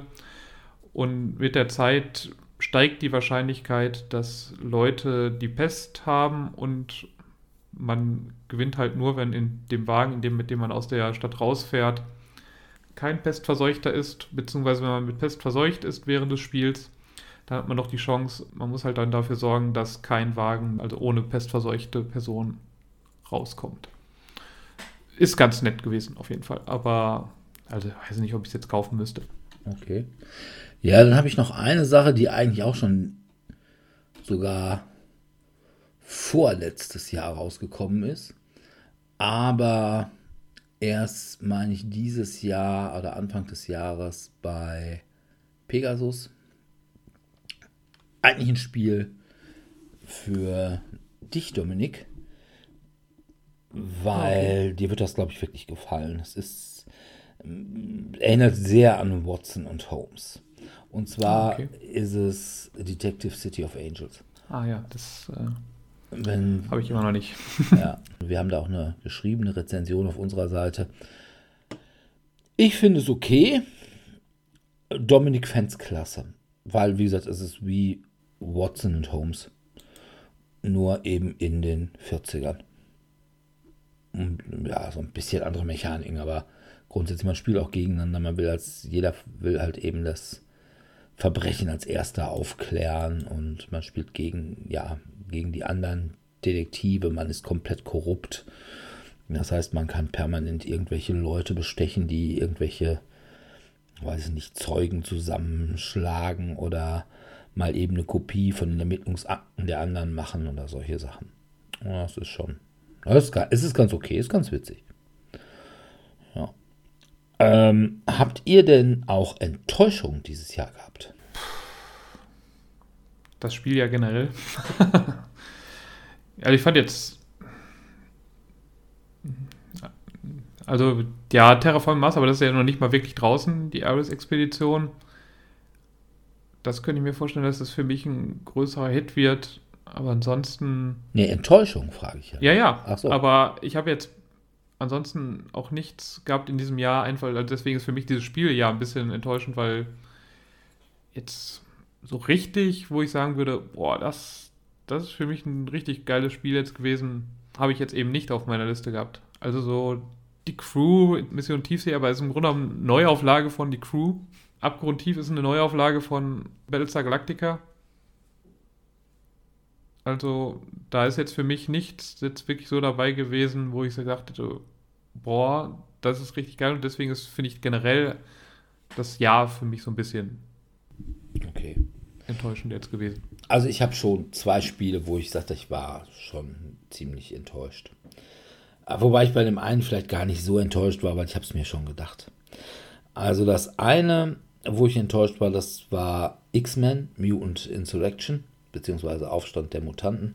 Da haben wir auch eine geschriebene Review auf unserer Seite. Ja, es war X-Men, von da war ich natürlich erstmal X-Men. Und es war ja eigentlich ein X-Men mit einer das ältere Zeichenmechanik und da dachte ich mir, na ja, okay, warum nicht? Also, es war jetzt nicht das X-Men-Spiel, was ich mir erhofft hatte. Das wäre ja immer noch mal ein großes X-Men-Miniaturenspiel, aber ich bin ja auch mit wenig zufrieden.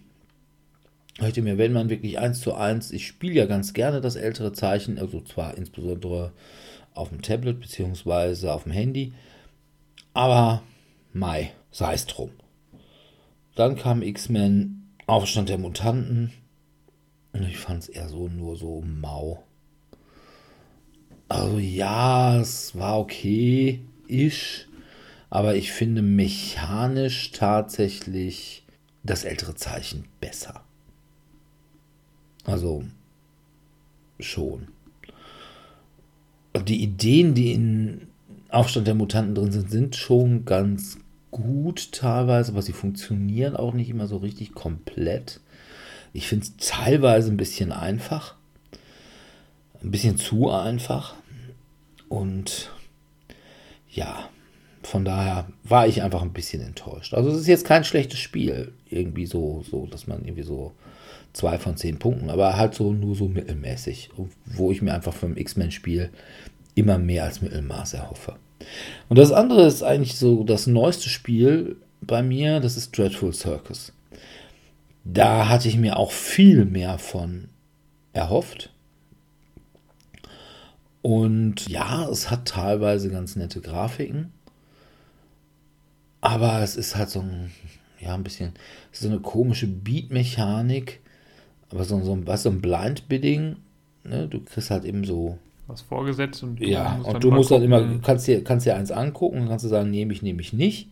Wenn du das nehme ich nicht, dann kannst du dir auch noch ein anderes angucken. Aber du kannst dann nicht sagen, wenn du das angeguckt hast, ich nehme doch das erste, weil es ist dann weg. Und das finde ich irgendwie, das ist keine Mechanik, die mir so richtig Spaß macht. Und dann ist da so ein bisschen Set Collection dabei. Aber ja, Wie gesagt, die Grafik ist teilweise ganz nett, aber so thematisch ist es überhaupt nicht. Und ich hatte mir auch deutlich mehr davon erhofft, weil ich einfach dieses Weird-Zirkus-Thema super toll finde. Und das ist echt nicht so wirklich umgesetzt. Nee. Ist auch tatsächlich dafür, dass das ja auch auf der Messe rausgekommen ist. Ich habe also auch bei keinem deutschen YouTuber oder so bisher eine, eine Review dazu gesehen oder dass es mal irgendwie in irgendwelchen Foren gesagt wird, oh, heute Dreadful Circus gespielt oder so. Also das Spiel ist, glaube ich, irgendwie gänzlich auch unterm Radar gelaufen. Naja. Gut. Wir sehen, es war also ein Spielejahrgang, der eher geht so war, was so unsere persönlichen Spielerlebnisse angeht. Bei mir waren es doch noch einige Spiele, wo man sagt, die waren ganz gut oder sehr solide. Dominik fand es eher so meh. Und Sebi hat das ganze Cut Jahr über Es war wirklich, Alte also für mich äh, war, das, war das kein gutes Spielerjahr. ja, Aber noch kurz bevor wir jetzt, glaube ich, schließen, ja, was sagt ihr denn zu Asmodee und Embracer? ich finde es gut. Findest gut? Ja. Also Das ich habe also- die große Hoffnung. Ich meine, ich fürchte, oder beziehungsweise was heißt ich fürchte, dann wäre mir letztens auch egal. Ich fürchte, dass es einfach nur eine Kapitalanlage ist von Embracer. Dass die einfach mal sagen, komm, wir haben Geld, irgendwo müssen wir es ja reinstecken. Für also so drei, knapp drei Milliarden. Drei 2,75. Milliarden, ne? Ja, Die hat man ja schon mal. Die hat man ja schon mal. Ich weiß gar nicht, die Gruppe, die das ja vorher hatte, hat das irgendwie für 140, 150 Millionen, glaube ich, damals gekauft. Aber ich, damals war halt Asmodee auch noch nicht so groß. Also die haben ja noch zusätzlich Geld reingesteckt, indem sie, ich glaube, Wie alles um Das seine Schwester gekauft haben. genau. Also, das ist sicherlich eine Sache. Also, ich glaube, die 3 Milliarden ist Asmodee schon wert. Ich hätte ein bisschen die Hoffnung, weil Embracer ja durchaus ein ja, sehr solider Videospielproduzent ist. Also, ich weiß nicht, Borderlands haben die, glaube ich, gemacht. Und Duke Nukem Forever. okay, Ich glaube, das gilt, gilt auch bei Gear, Gearbox, ist glaube ich auch dabei. ja. Ja, ähm, dass sie einfach die Idee haben, wie erschließt man neue Kundenkreise. Weil wir sagen zwar immer, oh ja, Brettspiele, aber jedes Jahr feiert die Branche sich ja selbst und sagt, oh ja, nee, dieses Jahr haben wir schon wieder irgendwie 10% mehr oder was weiß ich nicht. Wo man sagen muss, ja, das ist zum großen Teil wird das getragen von irgendwelchen Mass-Market-Familienspielen. Also auf dem sag mal, Core-Gamer-Bereich hat das, hat die Pandemie überhaupt gar keinen Einfluss gehabt, würde ich sagen. Oder zumindest nur relativ gering. Weil die haben sowieso schon immer alles gekauft, was da war. Und es kommen keine Leute mehr dazu. Also nur weil Pandemie ist, denkst du dir jetzt nicht, oh, jetzt spiele ich aber mal unbedingt, was weiß ich denn nicht, irgendwie Terraforming Mars oder hier Food Chain Magnet oder was weiß ich nicht. Also das sind Sachen, die verkaufen ihre 2000 Einheiten und gut ist. Und Ende der 80er, Anfang der 90er, als es mit PCs losging, da war es mit zumindest der deutschen Spieleszene auch so. Da war das ein wirkliches Nerd-Hobby, Computerspielen. Und da wurden halt eben auch Titel, ja gut, es waren immer schon mehr als 2000 Titel, aber ne, auch nicht viel mehr. Also nicht viel mehr, schon viel mehr, aber nicht im Vergleich zu dem, was heute verkauft wird. Also heute ist ein normaler AAA-Titel, der nicht 10 Millionen verkauft, ist ein Flop. Und ne, wenn die jetzt einfach mal sagen, okay, wir müssen jetzt also auch mal tatsächlich so ein bisschen an die Nerdisierung des Massenmarkts. Ne? So der Massenmarkt will keine Bauernhofspiele. Obwohl, man muss sagen, ne, auch im Computer, ich glaube, Land Landwirtschaftssimulator der macht gut. wird, ich kenne keinen, der das spielt, persönlich, aber ich glaube, das spielen also überraschend viele. Ja, aber ich meine auch beim Videospielmarkt, ne? Also das Jahr ist, glaube ich, auch nicht so geil gewesen. Also es gab generell viel Kritik. Also der Umsatz ist wieder gestiegen, aber das liegt auch einfach, glaube ich, jetzt zusätzlich wieder an der Pandemie und halt, dass die die ganze Zeit so weiterhin diese Microtransactions gerade auf dem mobilen Markt raushauen. Aber wenn man sich so jetzt so die Highlights gerade im AAA-Bereich anschaut, was gab es da halt jetzt? Ja, mein Forza, was ich jetzt heute vorgestellt habe, das Halo soll okay sein, aber auch jetzt nicht so der Überknaller. Und. Aber hier so zum Beispiel ein, ähm, ah, wie heißt das denn nochmal? Cyberspace 20. Cyber, äh, Cyberpunk, das ist ja auch erstmal, das kam letztes Jahr im Dezember ah, okay. mal raus und das ist ja auch, das war ein Verkaufserfolg, aber ein mediales Desaster. Ja, weil es, weil es ja so super verpackt war. genau, und viele Sachen versprochen hat, die es nicht halten konnte. Okay. Ja. Also wie gesagt, ich, ich kann da einfach nicht mitreden, was daran liegt. Mit meinem Rechner muss ich Dinge, die 2021 rausgekommen sind, gar nicht irgendwie überhaupt auch nur ansatzweise versuchen. Also außer irgendwelche Indie-Titel, wie diese komischen Dinge, zu denen Martin und du mich immer überreden wollen. Wie heißt das nochmal? Dieses mit diesen komischen Mannequins, mit, diesen, mit diesem einen Auge. Also ein Deduction-Game. Irgendwie einer ist der Verräter. Mit irgendwie so Aliens. Oder Ach so, ähm, ja, diese Among, Among, Among Us. Among genau. Wo ich sage, aber ihr wollt mich doch verarschen, ich spiele sowas nicht. Doch, super gut. Ich so, nein, das ist mir zu doof. Mach das nicht. Aber ich glaube, das wird bei mir noch laufen. Aber ansonsten, wie gesagt. Ir irgendwelche neueren Spiele auf dem PC. Nee. Also, ich hatte mir jetzt die Tage mal dieses Mass Effect Andromeda heruntergeladen. Na, beziehungsweise, nee, ich hatte es mir sogar gekauft, irgendwie auf irgendeiner Resterampe. Versucht zu installieren. Nee, das ist es nicht. Und Elex ist bei mir auch eher so im Schleichmodus. Von daher, da bin ich nicht wirklich bei. Aber, ne, wie gesagt, ich glaube einfach, dass, wenn ich einfach mal sehe, wie hat in den 90ern der PC-Markt der Videospielmarkt begonnen und wo steht er heute? Ne, da ist, das ist schon eine Erfolgsgeschichte, auch wenn man jetzt sagt, okay, er entwickelt sich jetzt möglicherweise auch irgendwie wieder in eine andere Richtung, dadurch, dass jetzt irgendwie mehr im MOBA-Bereich läuft. Aber wenn das mit dem Brettspielbereich funktionieren würde, wäre das eine super gute Sache. Wobei ich schon glaube, das würden viele Core-Brettspieler, zumindest in Deutschland, nicht gut finden. Weil, ja, ich sag mal, auch heute sind gibt es wahrscheinlich immer noch solche Sachen wie Kaiser oder Hanse oder so, aber die sind halt wirklich nur noch Nische. Und ich hätte dann eben die Hoffnung, dass dann eben die, weiß ich nicht, Arche Novas dieser Welt eben auch eher in die Nische verbannt würden und dafür dann eben mehr Marvel Uniteds kämen. Wobei ich weiß nicht, ob man das wirklich vergleichen kann, weil eben äh, das Videospiel war halt eben auch eine vollkommen neue Technologie. Ich habe ja tatsächlich durch einen Adapter mal meinen Super Nintendo an meinen normalen Fernseher angeschlossen. Und das erste, was geschah, ist, dass ich mir dachte, oh mein Gott, wie konnte ich diese riesigen Pixel nicht sehen? Dann wurde mir klar, ja, du konntest sie nicht sehen, weil sie früher auf dem schlechten grafischen Fernseher einfach nicht da waren. Heute ist die Auflösung viel besser und und und alles viel stimmiger und trotzdem, wenn man sich mal so überlegt, Super Mario, das ist ja eins zu eins das Schachbrettmuster mit anderen Texturen hinterlegt.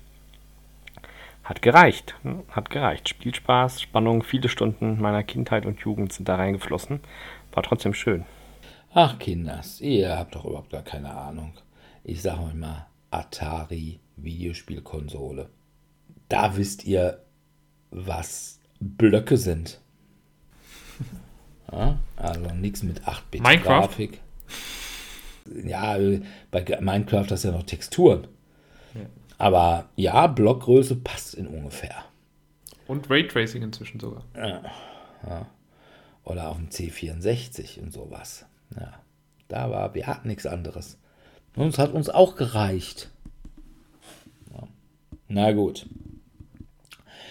Ja, meine lieben Hörer, dann verabschieden wir uns an dieser Stelle für dieses Jahr und bedanken uns, dass ihr uns auch heute wieder etwa, lasst mich kurz nachgucken, na, runde ein, dreiviertel Stunden eurer Zeit geschenkt habt.